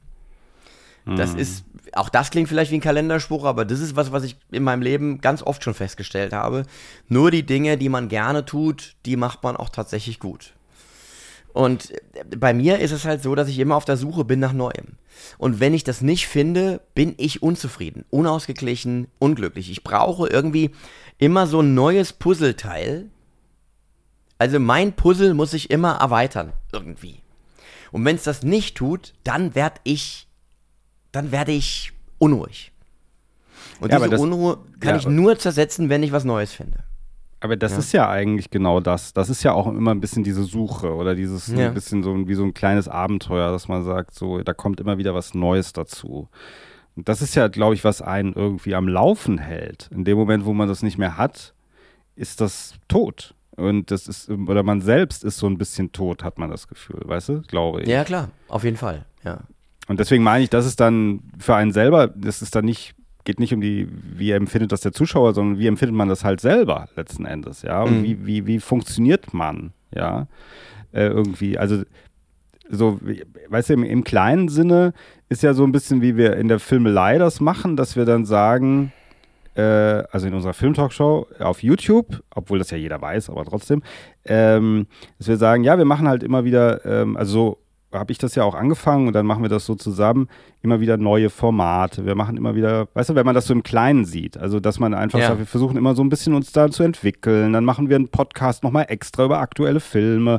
Dann mal, weißt du, also es ist immer, ich habe da nochmal jetzt diesen Podcast gemacht. Also, also es muss immer irgendwie so eine Entwicklung irgendwie drinne sein und es darf nie so sein, ja, wir machen das und das machen wir jetzt zehn Jahre und es ist immer das Gleiche und dann ist fertig. Sondern es muss immer irgendwie, das ist auch so, deswegen, jetzt wo ich wieder die Ideen habe, sage, komm wieder zurück zu diesem Film machen und so weiter. Also ich auch immer gedacht habe, ja, die, auch die Filmelei, das muss sich halt alles so ein bisschen weiterentwickeln. Das kann nicht alles immer so stehen bleiben. Das ist ein, das ist wie ein Organismus so ein bisschen für mich, weißt du? Ja. So, der bewegt sich einfach. Der muss sich auch bewegen, weil ich mich sonst nicht mehr bewege. Und dann habe ich keine, das gibt mir kein Feuer. Es muss irgendwie was entfachen in mir, dass Ja. ich auch wirklich mich dran mache und sage, so jetzt. Und das überträgt sich dann wiederum, glaube ich, auf die Außenwelt. Ja.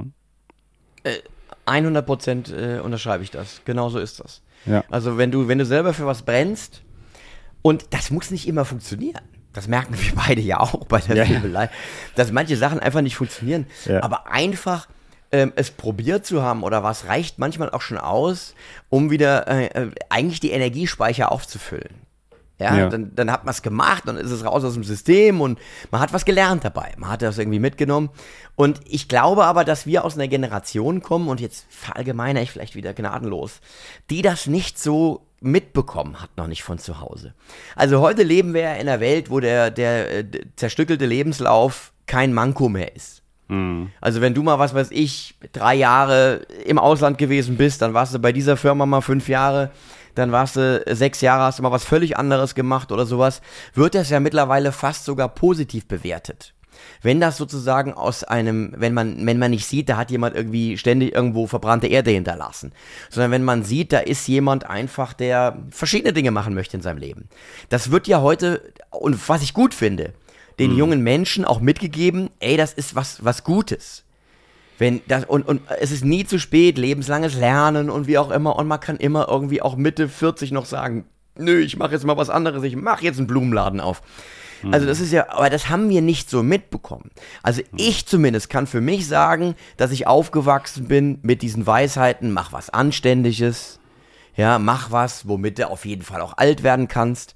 Wo man auch klassisch hatte, man hat angefangen zu arbeiten in der Firma XY und dann war man, hat man von der Firma XY auch irgendwann die goldene Uhr und die Urkunde bekommen. Ja. So, herzlichen Glückwunsch zu 200 Jahren bei uns im Betrieb. So, Ja. ne? das war so der klassische Weg, den wir noch, ich glaube, wir sind eine der letzten Generationen, die das noch so krass mitgekriegt haben. Das war das, wie man es machen muss. Punkt. Vorbildlich. Ja, nicht hier da zwischendurch was. Nein, wir sind der Firma treu. So. Oder wir sind unserem Beruf treu. Oder wir, wir das wird so gemacht. Und ich finde das gut, dass man sich von dieser Denke ein Stück weit entfernt. Nicht, weil ich will, dass die Welt unsteter wird oder dass man ein unsteteres Leben führt, sondern dass man mehr darauf hört, was ist jetzt genau im Moment für mich gerade richtig. Und ich kann das ein bisschen, aber ich würde nicht behaupten, dass ich Profi darauf, darin bin, darauf zu hören, was für mich jetzt gerade im Moment das Richtige ist. Also in der Besonnenheit, dass man, also sozusagen, äh, dass man aber trotzdem auch in dem Falschen einen Reiz findet. Meinst du das auch? Ja, noch nicht mal, sondern dass man auch merkt, was heißt, im Falschen einen Reiz zu finden? Äh, siehst du, da sind wir schon wieder beim Falschen. Also du würdest zum Beispiel, nein, ich meine das ganz anders, sondern was man irgendwie spürt, okay, ich habe jetzt ähm, sieben Kabarettprogramme gemacht. Vielleicht ist jetzt mein, mein, mein nächstes, was ich auf der Bühne mache, kein Kabarettprogramm mehr, sondern ein Fünf-Mann-Stück. Hm. Also Mann, Frau, also fünf Personen. So, Theaterstück. Ich dachte, du bist fünfmal da. Nein, nein, ein Theaterstück mit, mit, mit, vielleicht muss ich jetzt ein Theaterstück schreiben als ja. nächstes. Vielleicht ist es ja. das. Ja. Vielleicht ist es kein Programm mehr, kein Soloprogramm, das nächste, sondern vielleicht muss ich jetzt ein Theaterstück schreiben. Mhm. So, jetzt mal so als Beispiel. Mhm. Und auf diesen Impuls in mir zu hören und eben von diesem, ich mache jetzt ja etwas sehr nicht klassisches. Ich mache ja eigentlich so zu diesem Lebensentwurf, den ich eben geschildert habe, eigentlich ist es ja eigentlich ganz schlimm. Ach Gott, Künstler, ei, ei, ei. Ja, das ist ja so die Welt, aus der wir auch kommen. Mhm. Dass das gesellschaftlich so gesehen wird, um Gottes Wille. Der als Künstler, yes, das mach lieber was Anständiges. Aber trotzdem äh, äh, steckt ja so in mir drin, aus dieser Generation, dann dabei bleiben. Schuster, bleib bei deinen Leisten. Das funktioniert, also mach das. Also manchmal auch irgendwie den Mut zu haben, Risiken einzugehen. Ja, okay. Ja? Jetzt verstehe ich. Ja, das, ja, Ist, das ist so das, was ich meine. Das ist etwas, was ich mir ein bisschen erarbeiten muss, immer wieder aufs Neue. Was ich auch ganz gut schaffe, aber was unserer Generation noch nicht so gegeben ist. Das ist so, kannst du das verstehen oder bestätigen oder, oder ist das für dich komplett anders? Du meinst wegen der Prägung einfach? Das einfach ja, wegen diese, der Prägung. Wegen ja, der wegen Prägung. der Prägung. Ja, wobei das natürlich auch per, subjektiv ist, weil ich hatte jetzt auch, also ich habe zwar im Umfeld, ich weiß, was du meinst und das ist tatsächlich ja auch so gewesen, ähm, mit dieser goldenen Uhr am Ende des Lebens, ähm, aber ich hatte nicht von zu Hause so einen extremen Druck, genau das Gleiche zu machen. Äh, ich habe es vielleicht bei meinem Großvater gesehen, der ähnlich wobei der natürlich auch, der war, hatte eine ganz gute, also hat hier der, bei der Stadt gearbeitet, im Regierungspräsidium und so, ähm, war eigentlich ein ganz angesehener Mann, war jetzt nicht so irgendwie so ein Büroarbeiter, der das war natürlich irgendwie auch positiv so. Der hat ja nicht nur die ganze Zeit im Büro gesessen, sondern er hat auch mit den Amerikanern zusammengearbeitet. Hier war so wie Verbindungsoffizier und so. Also so, das war auch immer ganz spannend, ja. Aber trotzdem war er da halt dann, hat das halt sein ganzes Leben gemacht und so, ja. Ähm, so deswegen glaube ich, ist es auch ein bisschen subjektiv. Auf der anderen Seite also diese, das ist dieser springende Punkt, den du ja so ein bisschen meinst. Du meinst ja so ein bisschen dieses, dass man so ein bisschen so sagt. Das, was du gesagt hast, der Reiz im Falschen, wie du ja, es vorhin der Reiz so im Falschen und das Risiko vielleicht auch. Vielleicht ja, ist Risiko, das Risiko, genau. vielleicht. Aber das ist natürlich auch wieder so. Risiko ist auch immer die Frage, wie, also das, das wird auch immer anders gemessen. Also ich kannte mal jemanden, der hat auch so eine Internetsendung gemacht wie ich in den äh, Mitte 2000ern, also so Anfang des Internets sozusagen, Anfang von YouTube. Ende 2000er eher. Und der hatte aber auch noch so einen ganz normalen Job. Und der hat es aber auch immer, und das war für ihn Dean ganz schwierig, sich noch mehr auf diese, auf diese künstlerischen Sachen einzulassen, obwohl das nicht nur, man hat ganz deutlich gemerkt, dass der ein Talent hat, dass das nicht so ein Hobby ist, sondern dass da wirklich da was rüberkommt und so. Aber genau das meine ich. Ins aber das war ganz Wasser schwierig für ihn und er hat es nie ja. gemacht. Und daran ja. ist eigentlich, das habe ich auch schon mal hier irgendwo in einem Format erzählt, daran ist eigentlich so ein bisschen die Freundschaft zerbrochen, weil ich habe ja dann angefangen so, äh, die Filme leid zu machen diese, und mich dann eher darauf einzulassen. Und der, weißt du, ich war nicht, wir waren nicht mehr auf einer Wellenlänge. So, er hat sich anders entschieden eigentlich als ich. Und ähm, das hat dann ein bisschen zum Bruch geführt. Na, er hat am Scheideweg den anderen genommen. Also ja, er hat einfach, ja, er hat den ja. anderen genommen, weil er meinen Weg nicht, der hat immer gesagt, ja, weißt du, guck, dass du da was auf die Seite legst und dies und das und jenes. Und ich habe gesagt, nein, ich mache das jetzt alles, ich werde das alles in das Projekt stecken, weißt du, und so. Und das war dann einfach komplett andere Denkensweise, ja. So, dann hat es nicht funktioniert. Also deswegen ist auch die Bewertung immer ein bisschen anders. Wo ist dann das Risiko? Ja, Je nachdem, wo du stehst. Du bist mhm. ja auch in diesem künstlerischen Bereich so aktiv, dass dich, dass du das ja anders, du sagst ja nicht, naja, gebe ich jetzt meinen Bürojob auf. Das musst du ja jetzt nicht. Nein. Du? Nein. Das ist noch Aber das, das ist natürlich auch bei mir eine spezielle Situation durch das, was ich mache, ja. Aber ich habe ja ganz oft im Leben schon diese, diesen berühmten Scheideweg äh, erlebt. Also Beispiel, wir hatten ja eine A Cappella-Gruppe gehabt und mit der, mhm. dieser A Cappella-Gruppe waren wir relativ erfolgreich in der Region unterwegs. Und dann gab es natürlich diesen Punkt bei mir nach dem Studium, ein Studium, das ich eigentlich auch nur gemacht habe, so aus diesem ich mache was Anständiges noch, äh, Gefühl heraus, ja. Mhm. Äh, da hat mich niemand zu gezwungen oder so, aber es war einfach so aus dem Gefühl heraus, ja. irgendwas muss ich noch machen, was, wo ich hinterher ein Dokument, äh, ein Jodeldiplom in der Hand habe, so, ja. Und dann aber wusste ich anschließend, ich will unbedingt was auf der Bühne machen. Mhm. Und dann habe ich ja damals die Frage gestellt, bei uns in der Band, wollen wir uns richtig ordentlich selbstständig machen und gucken, dass wir das jetzt professionell verfolgen, diesen Weg. Und da war das Echo äh, 5 zu 1. Also 5 wollten nicht und ich wollte. ja. Und das, das, ich habe das damals nicht so ganz verstanden. Ähm, wobei es falsch gesagt, ich habe es verstanden, aber ich fand es natürlich blöd. So. Hm. Ähm, aber ich, aus der heutigen Sicht sage ich, da hat jeder eigentlich eine Entscheidung getroffen, die ich, die ich heute nachvollziehen kann. Ja, die hm. hatten alle ein Studium gemacht, teilweise auch wirklich mit Interesse an dem, was sie da getan haben, hatten schon Berufe angetreten. Und für die hätte das bedeutet, äh, äh, einen, einen bestimmten Weg komplett zu verlassen. Ja. Und ich war so in, äh, an, einem, an einem guten Punkt im Leben. Ich hatte noch, ich hatte jetzt eine Entscheidung zu treffen. Und, und die anderen hatten schon vorher eine Entscheidung getroffen. Und für die wäre das ein, ein, ein großes Maß mehr an Überwindung gewesen und ein großes Maß mehr an, an Umstellung. Und das habe ich damals nicht so 100% verstanden. Heute sehe ich das. Also ich würde das denen, habe das denen damals nicht übel genommen und würde es heute noch weniger tun. Und würde diesen Weg nicht verurteilen, den sie gegangen sind. Und auch heute sage ich, hey, okay, auch daraus hat sich das Positive entgegen, ergeben, dass ich als Solokünstler angefangen habe. Ich wollte ja nie Solokabarettist werden. Hm. Sondern das ist aus dieser Entscheidung, die für mich negativ ausgefallen ist im ersten Moment. Hier haben wir es wieder ersten Moment negative Entscheidung, hat sich's für mich dann positiv entwickelt. Ja? Und ich glaube, es ist wichtig zu spüren, wann bin ich an einem Scheideweg, wo ich die Wahl habe. Also mhm. wo, wo verlasse ich einen Weg, der sinnvoll ist, was blöd ist? Oder wo bin ich an so einem Punkt, wo, wo wirklich eine, eine, eine Entscheidung zu treffen ist? Und das muss man spüren. Und wenn man das nicht spürt, kann es sein, dass man gewisse Weichen nicht in die richtige Richtung stellt. Genau, und da gehört aber auch ein bisschen so eine Risikobereitschaft schon auch ein bisschen Natürlich. glaube ich. Immer, genau, ja. immer. Also das erinnert mich, weißt du, und auch vom, von den verschiedenen, wie man das betrachten kann. Ich hatte mal den Schauspieler Kurt McKinney in der Filmelei, der hat mhm. Karate Tiger gedreht, ja, mal in den 80ern und der hat danach, also mit Jean-Claude Van Damme diesen Film, ja, und der hat danach ähm, so äh, Serien gemacht wie General Hospital zum Beispiel. Das war mal in den 70ern oder so, so eine bekannte Krankenhausserie in Amerika. Ah, 80er sogar noch, glaube ich. Das habe ich ja. General Sat 1 immer mittags geguckt. Ja, ja da hat er ewig also ewig gearbeitet für sozusagen, ja. Und der hat und der hat zu mir gesagt im Interview und ich weiß, dass es das auch so ist, auch wenn ich heute, der ist jetzt auch, auch auf Instagram und so und ich sehe das in jedem Foto, was er postet, diese Sehnsucht, weil er hat zu mir gesagt, ja, ich habe das damals gemacht. Die haben mir dann die Fortsetzung, also Karate Tiger war ein Riesenerfolg. Äh, dann haben die mir die Fortsetzung angeboten und so weiter. Und diese und dann noch andere Sachen, diese ganzen Martial Arts Filme in den 80ern. Und ich habe das dann irgendwann abgelehnt, weil ich war dann General Hospital, die haben mir das angeboten. Ich habe da, ich war sozialversichert, ich hatte eine ja. Familie, ich bin da jeden Tag hin. Äh, für Karate Tiger 2 hätte ich irgendwie nach Kambodscha fliegen müssen. Also, also es war alles so risikoreich und das wollte ich nicht.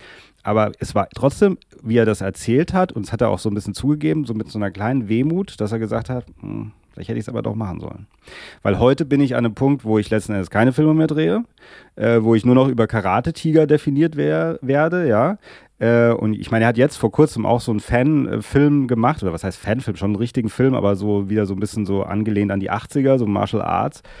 Ähm, aber trotzdem dieses dann vielleicht doch die Sicherheit wählen, und die Sicherheit war bei ihm ja trotzdem eine Krankenhausserie, aber trotzdem, weißt du, so die Sicherheit wählen, ähm, das hat er dann trotzdem auch bereut. Und deswegen denke ich natürlich in dem Moment, da ist es dann wichtig vielleicht, also das ist auch eine Entscheidungsfrage, aber das ist eben dieser Punkt. Vielleicht war er dann auch noch zu jung dafür, weißt du, wo ich wieder aufs Ja. Alter zurückkomme. Vielleicht ist es, wenn man dann wirklich jetzt wie wir in unserem Alter sind, wo man denkt, entweder jetzt oder nie, weil das ist nämlich auch dieser Punkt. Wenn wir es jetzt nicht machen, dann machen wir es nie. Oder beziehungsweise machen wir es mit 60, wenn wir mit 60 irgendwie einen Podcast starten.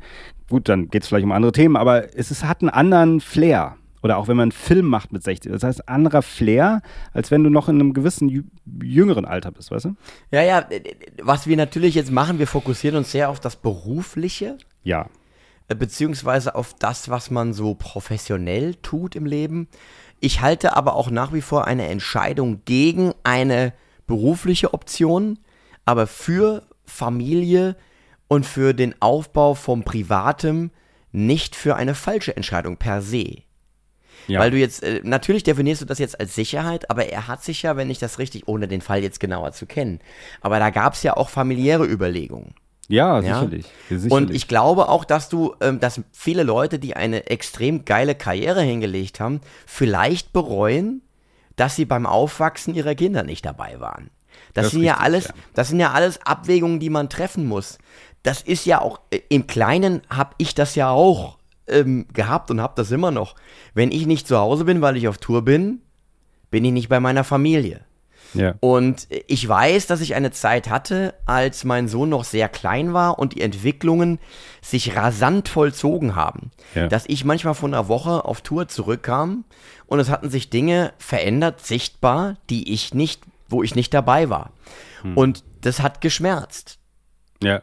Ja, also auch da muss man sagen, es ist kompliziert, weil auch die Entscheidung gegen Karriereschritte kann eine richtige sein, retrospektiv betrachtet, weil man einfach sagen muss, dass bestimmte Sachen dann halt auf der privaten Ebene anders gelaufen sind. Ja, und ähm, man schafft es wahrscheinlich nie, das perfekt hinzukriegen. Aber das ist immer so mein Bestreben, dass es immer, dass man es immer schaffen muss, dass das professionelle Tun und das private in einer gewissen Harmonie miteinander schwingt. Und das ist, glaube ich, das schwerste, die schwerste Aufgabe, die man im Leben hat. Ich glaube, das Extrem in die eine und das Extrem in die andere Richtung zu, zu gehen, das ist immer das Einfachere, aber eine, eine, eine Ausgewogenheit hinzubekommen, das ist das Allerschwerste, was man, was man im Leben äh, sich als Aufgabe stellen kann. Ja, absolut. Das, das sehe ich auch so. Und da, du hast natürlich recht, auch mit diesem familiären. Klar, natürlich sehen wir das sehr karrierelastig, habe hab das sehr karrierelastig erklärt.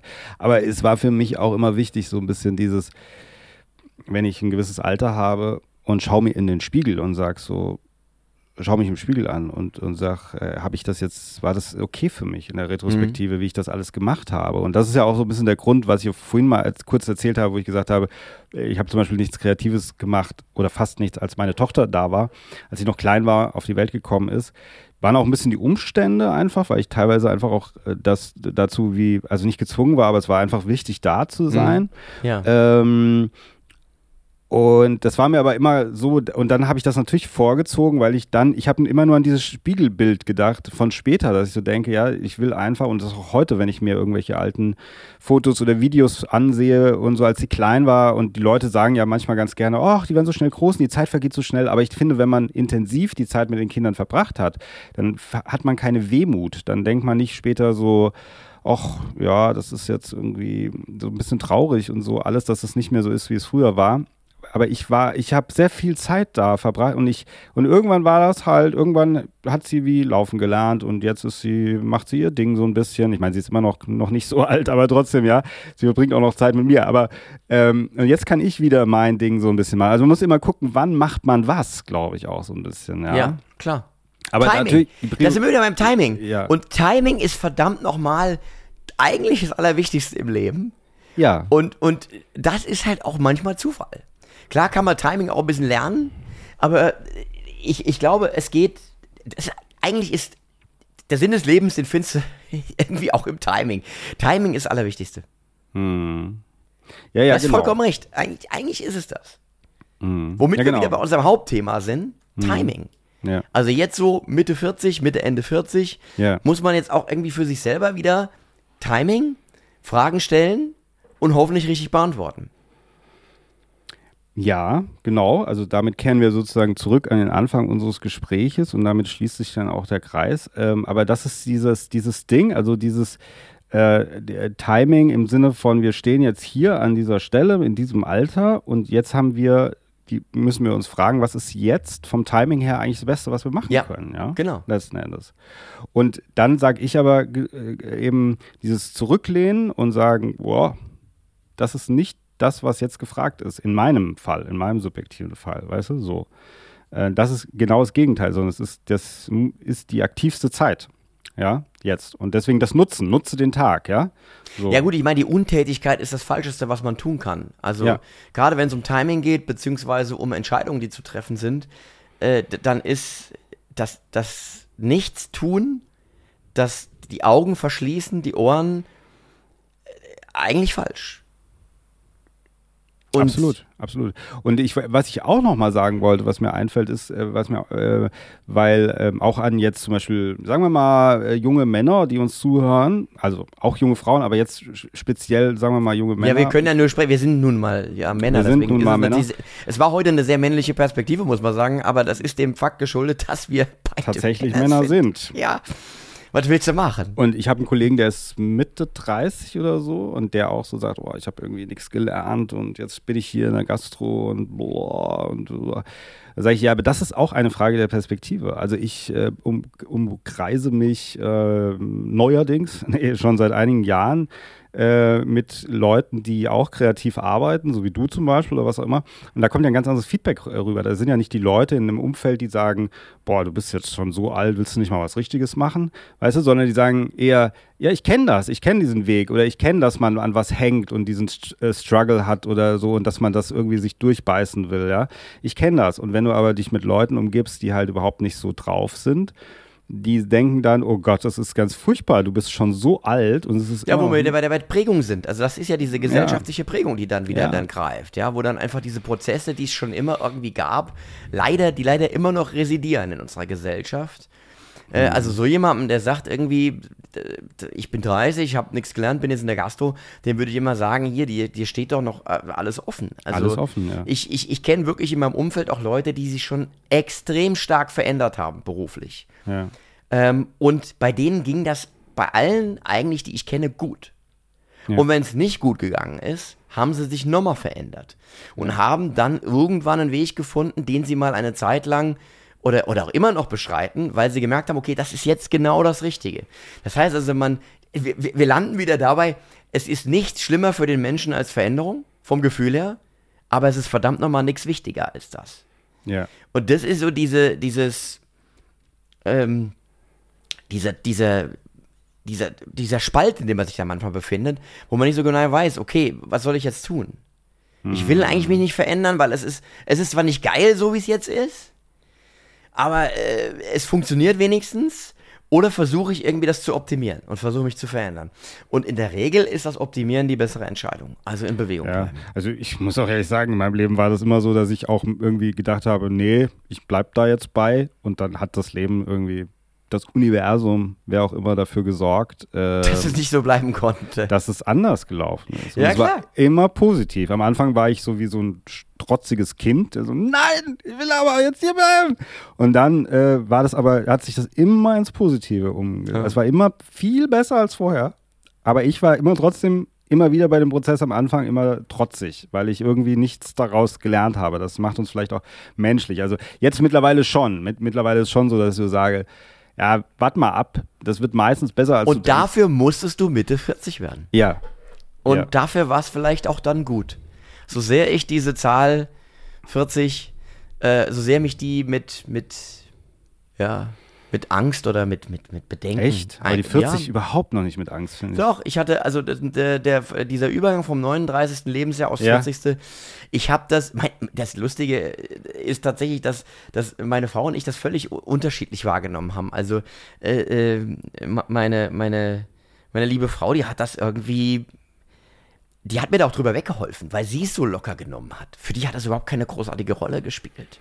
Hm. Und ähm, ich war hier so derjenige, der zu Hause saß, so grimmig und gedacht habe, nee, wir haben also auch die beste Party unseres Lebens geschmissen, als wir beide 40 waren, also zusammen. Haben wir gesagt, wir feiern jetzt hier unseren 80.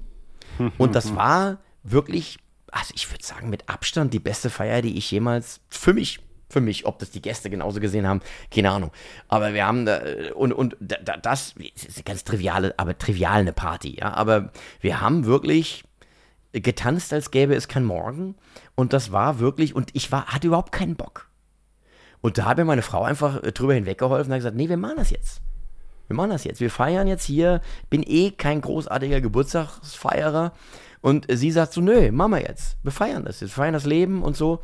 Und ähm, ja, da hat das einfach geholfen, dass ich da jemanden an meiner Seite hatte, der da anderer Meinung war, wie man damit umgehen soll und der mir das auch eröffnet hat, diese Perspektive. Ja, und man kann auch noch mal jetzt äh, zum Ende sagen, abschließend die ähm, Attraktivität, finde ich, und die Äußer wenn es um Äußerlichkeiten geht, ist jedenfalls meine Meinung. Ich finde Frauen auch äh, mit eher, wenn die so um die 40 sind, äh, attraktiver und aber auch Männer. Ich finde, weil das guckt ja mal, da kommen wir wieder zurück zu Filmen, ja. Ähm, wir sind noch nicht diese, wir könnten jetzt noch nicht diese Rolle spielen äh, von so einem alten General, der irgendwie nur noch im Büro sitzt und sagt, sie müssen da raus und das so machen. Sondern wir sind ja immer noch an der Front. Wir sind ja immer noch dieser, wir sind eigentlich dieser kernige, trotzdem schon der Anführer. Also wir sind nicht dieser kleine Rekrutensoldat, der da raus muss, sondern wir sind schon eher der Anführer, aber der Taffe, der schon was hinter sich hat, weißt du, aber immer noch auch ein bisschen, wie gesagt, was vor sich hat und noch lange nicht im Büro sitzt, sondern ein bisschen diesen, eher diesen Respekt von den anderen bekommt, sozusagen. Der sind wir ja.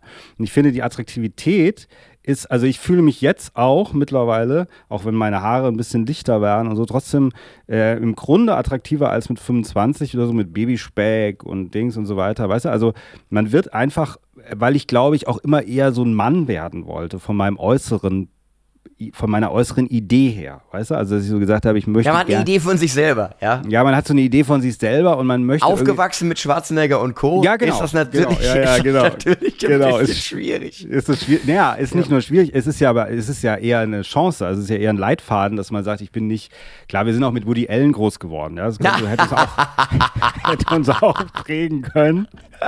ja, aber trotzdem sind wir ja trotzdem so ein, so ein Produkt, Produkt aus den 80er, 90ern, wo eher die Männer, die wir uns angeguckt haben, waren ja eher ein bisschen. So die Männer-Männer.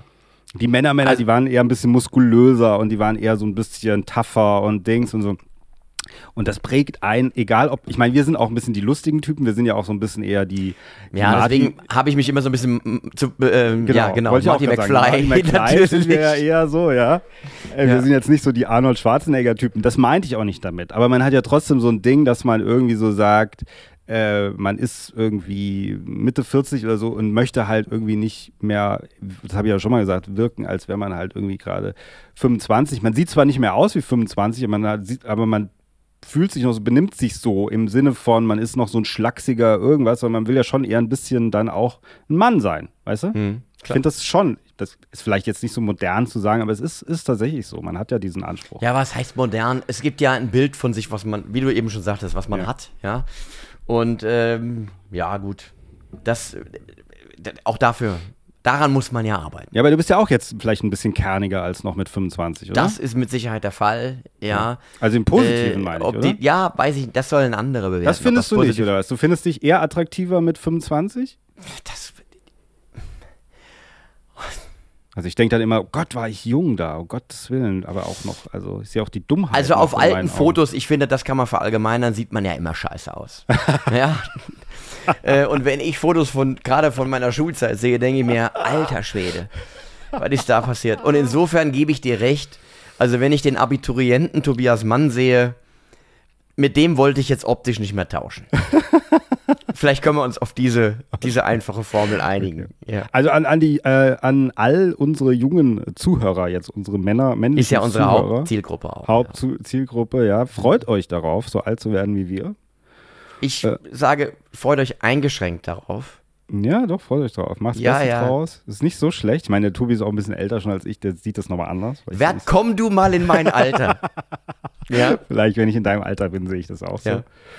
Ähm, aber natürlich, wie gesagt, sind wir am Ende des Tages ja auch eben, das habe ich ja eben so damit gemeint, so die Jugend, wir sind ja auch ein bisschen jugendlich trotzdem auch geblieben. Also das muss man auch nochmal sagen.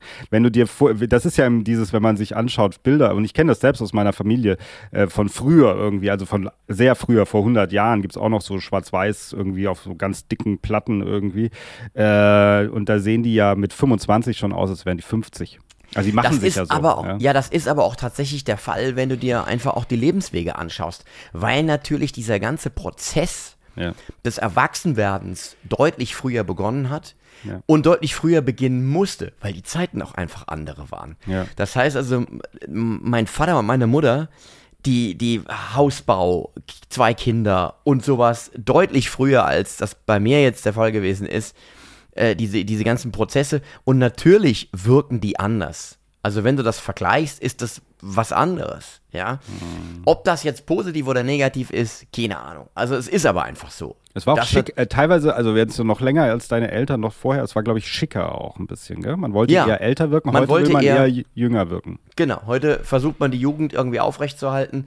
Damals war das Erwachsenwerden so das Ding, was man, was man einfach erreichen wollte. Und äh, ja, jede Zeit hat so ihre anderen ähm, philosophischen Herangehensweisen an, an das Älterwerden. Und vielleicht äh, will man irgendwie das Gegenteil von dem, was gerade Phase ist. Kann sein. Also, wir sind am Ende angekommen, lieber Tobi. Vielen Dank äh, für deinen erneuten Besuch hier im Peckhams Talk. Ich Und danke dir und wir verabreden uns. Genau, das wollte ich auch 60. sagen. Genau, wir machen die. Das Reaction-Video auf dieses Video. ja, wenn du 60 bist oder ich, das ist ja auch nochmal die Frage. Ah, wenn du 60 bist, dann haben wir noch ein bisschen mehr Zeit. Oh, okay. Weil bei dir ist es irgendwie so eine schöne Zahl, 15 Jahre noch. Bei mir ist es schon wieder so shitty, weißt du, weil ich, also Ja. lass uns dann, lass uns dann, wenn du 60 wirst, am Tag selber, wo du 60 wirst, oder meinetwegen auch am Tag danach verabreden wir uns und machen ein Reaction-Video auf diese, diese Da bin Nummer ich hier. gespannt. Da bin ich Ja. gespannt. Ja. Und das machen wir dann nochmal, wenn wir 80 werden, ja? Dann auch mal auf. Auf jeden Fall, das ziehen wir jetzt durch. Ja, das ziehen wir jetzt durch. Okay, also ganz offiziell. Vielen lieben Dank. Ich danke dir für die Einladung. Ja. Und äh, bis bald. Jawohl. Ja, mach's gut. Bye bye. Tschüss. Ciao.